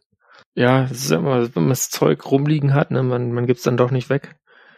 Und gerade bei den Pi 3 oder so, das lohnt sich auch nicht. Also, ich weiß nicht, vielleicht momentan kriegst du vielleicht ein bisschen mehr, aber sonst. Das, das ist richtig. Ich, ich muss auch jeden Monat gucken, weil es Geld knapp ist, was haue ich auf Ebay. Mhm. Und dann liegen hier teilweise Minipod-Computer rum, für die du auf eBay 200 Chacken kriegst. und denk mir, hm, kann ich rechtfertigen, die gerade noch zu behalten oder nicht? Ja. Ja. ja. Ähm, du hast, du hast gerade noch mal kurz was mit den 2 und 3 Ampere angesprochen. Ähm, dass äh, mein, das, das Pi, was ganz oben in meinem Schrank ist, in diesem Enclosure von Geekworm, das habe ich damals auch in dem Livestream zusammengebaut, ähm, das schmeißt ganz interessante Fehler, wenn du dem zu wenig Power gibst und die haben nichts mit dem eigentlichen Problem zu tun. Und ich dachte mir, scheiße, SSD hin oder der Connector oder irgendwas mhm. im USB-Port wieder und dann schießt du da mehr Power dran und es tut. Das nervt so sehr. Tut mir echt, das vor allem, ich, ich kann es ja verstehen. Die haben diese, die haben, die haben halt diese CPU nicht nach der Power-Limitierung gebaut, wo du halt jetzt irgendwie USB-Bricks für kriegst. Aber ähm, ja, dann zahle ich halt irgendwie teilweise 30 Euro für ein offizielles Supply, Power Supply von Raspberry Pi oder irgendwie die China-Variante immer noch 15 Euro. Das ist, ja, ich dachte, das Problem mit den Powerbricks von Strom auf USB-A gelöst zu haben, aber dem war nicht so. Nee, es ist äh, nicht so easy. Ähm, ich ich würde vorschlagen, wir machen, wir machen die, die iCloud-Geschichte in, in der nächsten Folge mit dem Digital Market Sect und dem ganzen Gedöns. Da machen wir auch wirklich nur die Folge darüber, weil wir sind relativ weit. Ja. Ist das okay? Ja, irgendwann müssen wir noch Predictions und das Jahr zusammenfassen. Äh, wir haben ja noch eine ähm, Folge, ne? Warte mal. Äh, ja, wir haben, wir haben theoretisch noch eine Folge an Silvester. Äh, wir werden irgendwann wahrscheinlich in der Woche vor Silvester. Warte mal, in der Woche vor Silvester bin ich. Ja? Hm. Ich bin bei meinen Eltern, aber ich werde da mal einen Abend aufnehmen können. Okay, gut. Kommen wir zu anderen alternativen Realität, die wir leider dieses Jahr nicht erleben können, aber zumindest dezentral. Und zwar bei den Events. Ähm, und zwar hatten wir schon über die dezentrale Jahresendveranstaltung gesprochen beim letzten Mal und jetzt gibt es auch einen offiziellen Post vom äh, CCC Event Blog, äh, den haben wir verlinkt. Es gibt Veranstaltungen in Berlin, in Bielefeld, in Erlangen, in Hamburg. Gibt sogar zwei. In Heilbronn, in Leipzig, in München, in Münster, in Potsdam, in Rezerhütten, wo auch immer das ist. Und im Cyberspace. Neben Bielefeld. also äh, es gibt, gibt vielfältige Möglichkeiten. Ähm, je nachdem, wo ihr seid, müsst ihr ein bisschen weiterfahren. Äh, irgendwie in Hessen und Rheinland-Pfalz gibt es anscheinend keine coolen Leute. Ähm, da ist nix. Aber, und auch in Niedersachsen musst du entweder nach Bielefeld oder nach Hamburg. Äh, Schleswig-Holstein, gut, ja, das ist halt. Äh, Hallo? Da, da leben halt auch nicht so viele Leute, das ist schwierig. Ähm, aber äh, Hamburg ist ja vertreten, von daher, es gibt die Möglichkeiten. Ähm, ich habe mir überlegt, ob ich zu Digital Courage fahre, aber jetzt äh, oh ja. hat sich herausgestellt, dass äh, jemand, den ich lang nicht mehr gesehen habe, äh, weil er in Japan lebt, jetzt irgendwie am Ende des Jahres zeitlich überschneidend mal dann da ist, wo ich dann auch sein werde und dann glaube ich, äh, fokussiere ich darauf, statt auf irgendwelche, auf, statt auf einen coolen Jahresendcyber bei Digital Courage. Aber das sollte euch natürlich nicht abhalten. Also viel Spaß äh, bei dem dezentralen Ersatzchaos. Ich habe auch noch ein ganz kurzes Impromptu-Event, was Editierungsmarius bitte auch noch in die Show packen muss. Ähm, Brüssel, 4. und 5. Februar. FOSDEM ist bestätigt und mittlerweile sind auch bestätigt, wer DevRooms und Stands und so weiter bekommt. Es gibt auch einen Mobile Linux Stand und einen DevRoom. Das habe ich gelesen. Ich habe mich wirklich gefragt, hast du den eingereicht oder? Nee, ich habe da nichts eingereicht. Ich habe auch keinen Talk eingereicht, weil ähm, ich häng, äh, häng schon so knapp vom gefühlten Burnout. Deswegen lasse ich so einen Scheiß. Mhm. Aber ähm, ich werde auf jeden Fall, wenn ich es zur FOSDEM schaffe, ist alles gebucht, aber naja, Realität und so, ähm, werde ich da, wird man nicht bei diesem äh, ganzen Linux und Mobile-Kram natürlich finden. Ja, äh, ob ich zur FOSDEM fahre, ist derzeit noch ein bisschen offen, ob ich das, ob ich, also ganz kurz, Nextcloud hat, hat einen Stand und einen Devroom da. Dementsprechend ähm, muss ich einfach gucken, ob ich die Reise finanziert kriege und wie ich das mache. Ähm, falls das klappt, werde ich dort im Devroom äh, bestimmten Talk zu All-in-One machen und äh, werde dann natürlich auch den Nextcloud äh, Stand oder Booth, da werde den dann, ähm, ja, äh, wie sagt man, vertreten, am Laufen halten. I will man that stand. Ja, genau. Ähm, also wirst also, du ihn bemannen. Was, ach, ich glaube, das naja. mögen die nicht auf dem Showfloor. Ähm, ja, also da werde ich dann wahrscheinlich, es ist spät, wir müssen aufhören. Ähm, da äh, werde ich dann hoffentlich auch in Brüssel sein, aber das, das ist noch nicht hundertprozentig bestätigt. Äh, da muss ich erst noch schauen, wie ich das mit der Reise und den Kosten mache. Ja. Außerdem übrigens auch noch im März, also steht auch schon fest, dass es kommt, äh, was war es, 11., 12. Äh, Chemnitzer Linux-Tage wieder. Mm. Ähm, Findet wieder statt. Habe ich auch schon ein Hotel gebucht. Aber ja, auch da weiß ich nicht, ob ich da sein werde. Ich schau mal. Ist ja das Gute, wenn man diese Sachen immer noch canceln kann bis zum Tag vorher. Hat's, ja, den, was, was glaube ich bei CLT war, hat, das hatten sie letztes Jahr auch angekündigt und haben es dann kurzfristig in ein Online-Event umgemünzt und äh, deswegen war ich da so ein bisschen vorsichtig. Falls das tatsächlich wieder in Person stattfindet, kann ich mir vorstellen, dass das irgendwie Nerds und Media und oder Nextdot auch vertreten sein werden. Das werden wir wieder machen. Das kann, also, also wenn, wenn nicht Nextdot, dann auf jeden Fall wir. Ähm, mhm. Muss ich, muss ich gucken.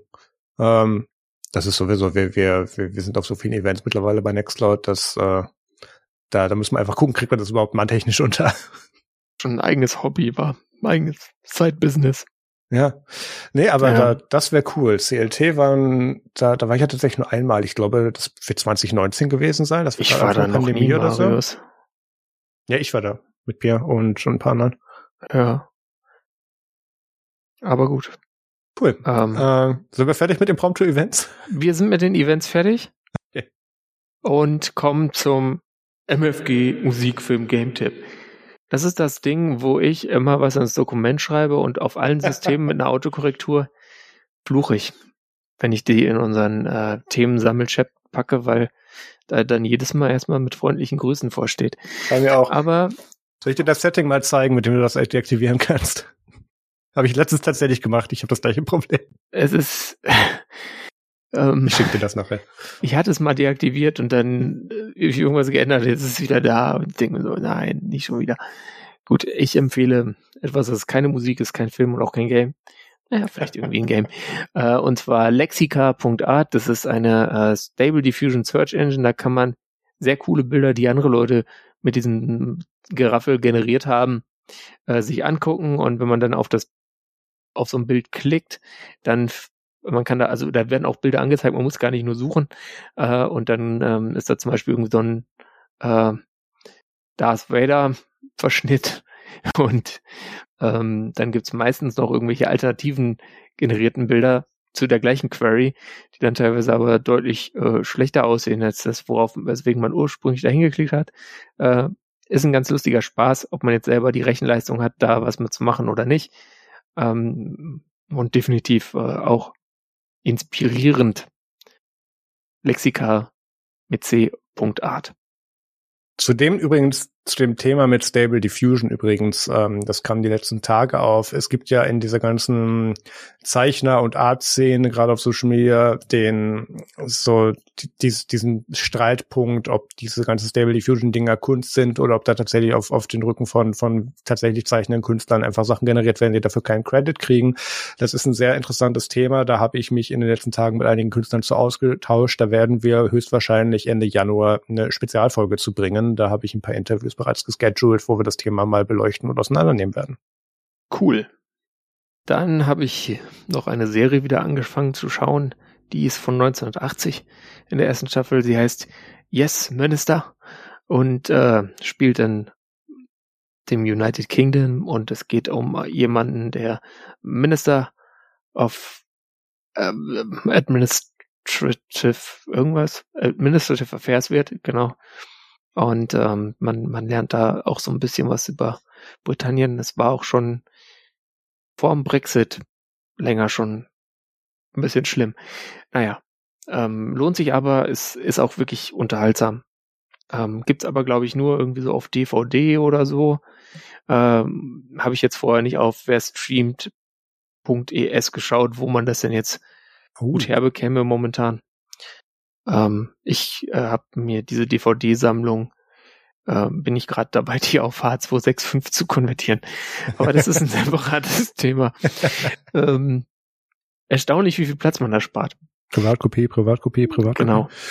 Ja, die, die steht ja auch, aber ich meine, weißt du, bin immer so ein Laufwerk, das machst du doch nicht, guckst da nie. Ja, ich kenne das, ähm, ich hab das irgendwo hier, ja.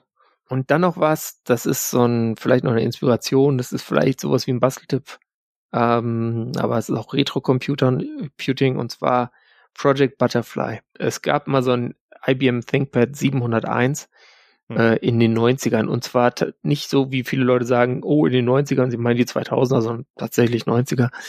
Ähm, das hatte eine besondere Tastatur und zwar ist die Tastatur ausgeklappt wie ein Schmetterling, quasi breiter als das eigentliche Kerngehäuse. Oh. Und da, ähm, das ist ein Gerät, was mir damals mal, also in der Zeit, als das neu war, hatte ich auch noch nichts mit dem Quatsch zu tun. Das ist wirklich ziemlich alt.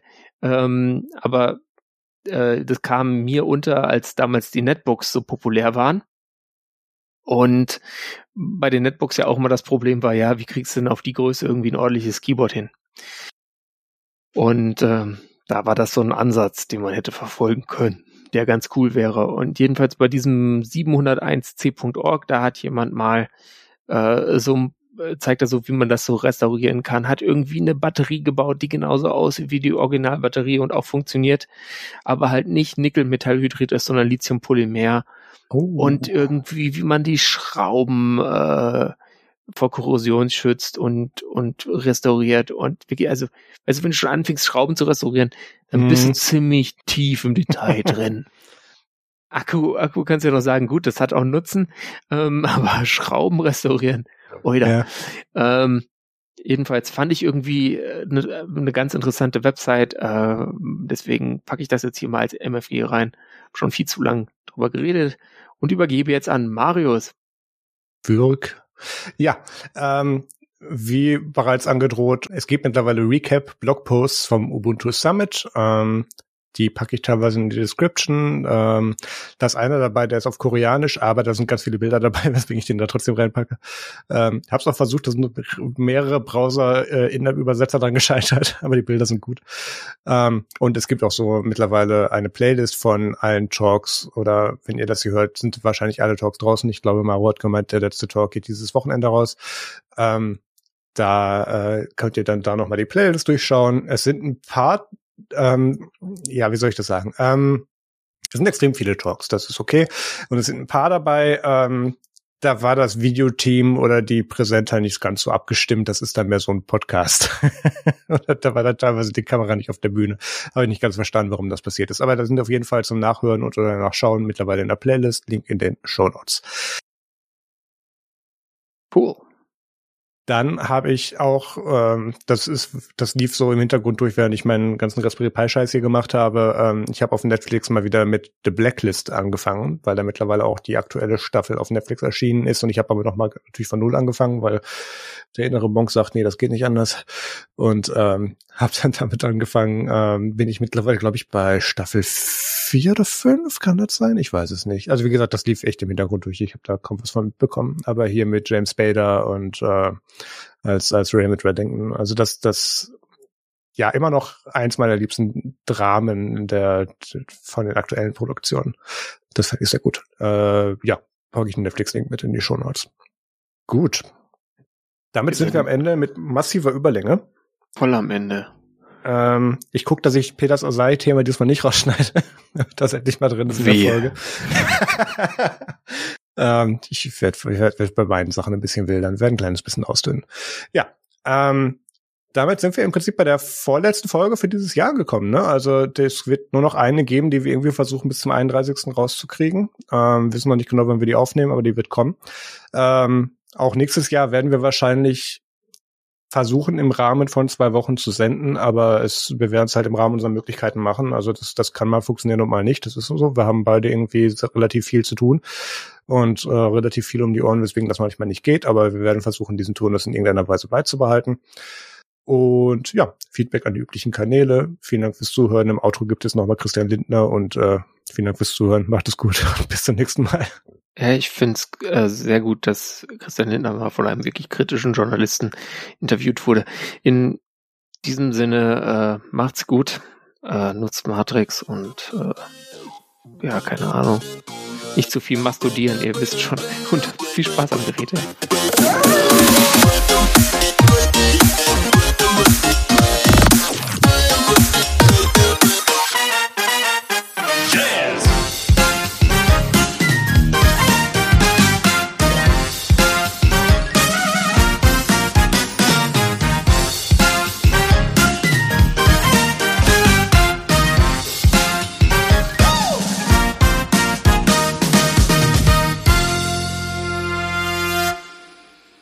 Hallo und herzlich willkommen. Eine neue Ausgabe meines Podcasts CL Plus. Thema ich, ähm, ein Megathema, das mir sehr wichtig ist. Und heute CL Plus mit jemandem, der sich auch mit diesem Thema, Thema beschäftigt, nämlich mit mir selber. Ähm, herzlich willkommen, Christian Lindner. Du bist äh, der Christian Lindner, der im Nebenjob äh, neben seinem Podcast auch noch Finanzminister ist. Mhm. Ja, das sind dicke Bretter, die man da bohrt. Ich sehe jetzt in meinem Bereich Bundesfinanzministerium mhm. Äh, jetzt äh, bin ich ähm, Finanzminister und dann staunen die Leute Bauklötze. Ja, ähm, wie ist dein Eindruck? Ähm, wird eigentlich über Christian Lindner genug gesprochen? Ah, also da würde ich sagen, nein, ähm, finde ich auch. Dann sind wir doch einer Meinung. Ich finde das teilweise sehr paradox, mhm. äh, dass äh, man sich über viele Dinge Gedanken macht, aber nicht über mich wo ich sogar noch auf der Entscheider mhm. äh, bin. Ich als Finanzminister. Ja, richtig, genau. Also so Dinge, meine ich, müssten stärker vermittelt werden, mhm. auch in der Schule. Und zwar für alle. Ja, also solche Zukunftsthemen dürfen nicht hinten runterfallen. Wenn du jetzt auf die aktuelle Marktsituation schaust als mhm. Profi, was würdest du sagen, wenn jemand immer mehr Kapital haben will? Ja, also ich, ich selbst investiere tatsächlich in Aktien. Was ist die Idee dahinter? Schnell reich werden. Klar, aber ähm, Herr Lindner, was ist eigentlich mit meinen ganzen Kreditkarten mhm. passiert? Ein bisschen Spekulantentum oder Zocken. Das mal zwölf. Kurz mal Grüße an Hedgefonds Henning. Ja, diese finanzielle Bildung ist eigentlich fast ein Stück äh, äh Lebensberatung. Da stimme ich dir zu. Wie auch immer, dann äh, gingen alle Kapitalmärkte runter und gleichzeitig geht der Kühlschrank noch kaputt. Meine Güte, mhm. kommt das noch oben drauf. Ich danke dir, dass du da warst. Das war äh, ganz spannend. Ich habe mhm. äh, auch was gelernt. Ciao. CL Plus, der Podcast mit Christian Lindner und Christian Lindner.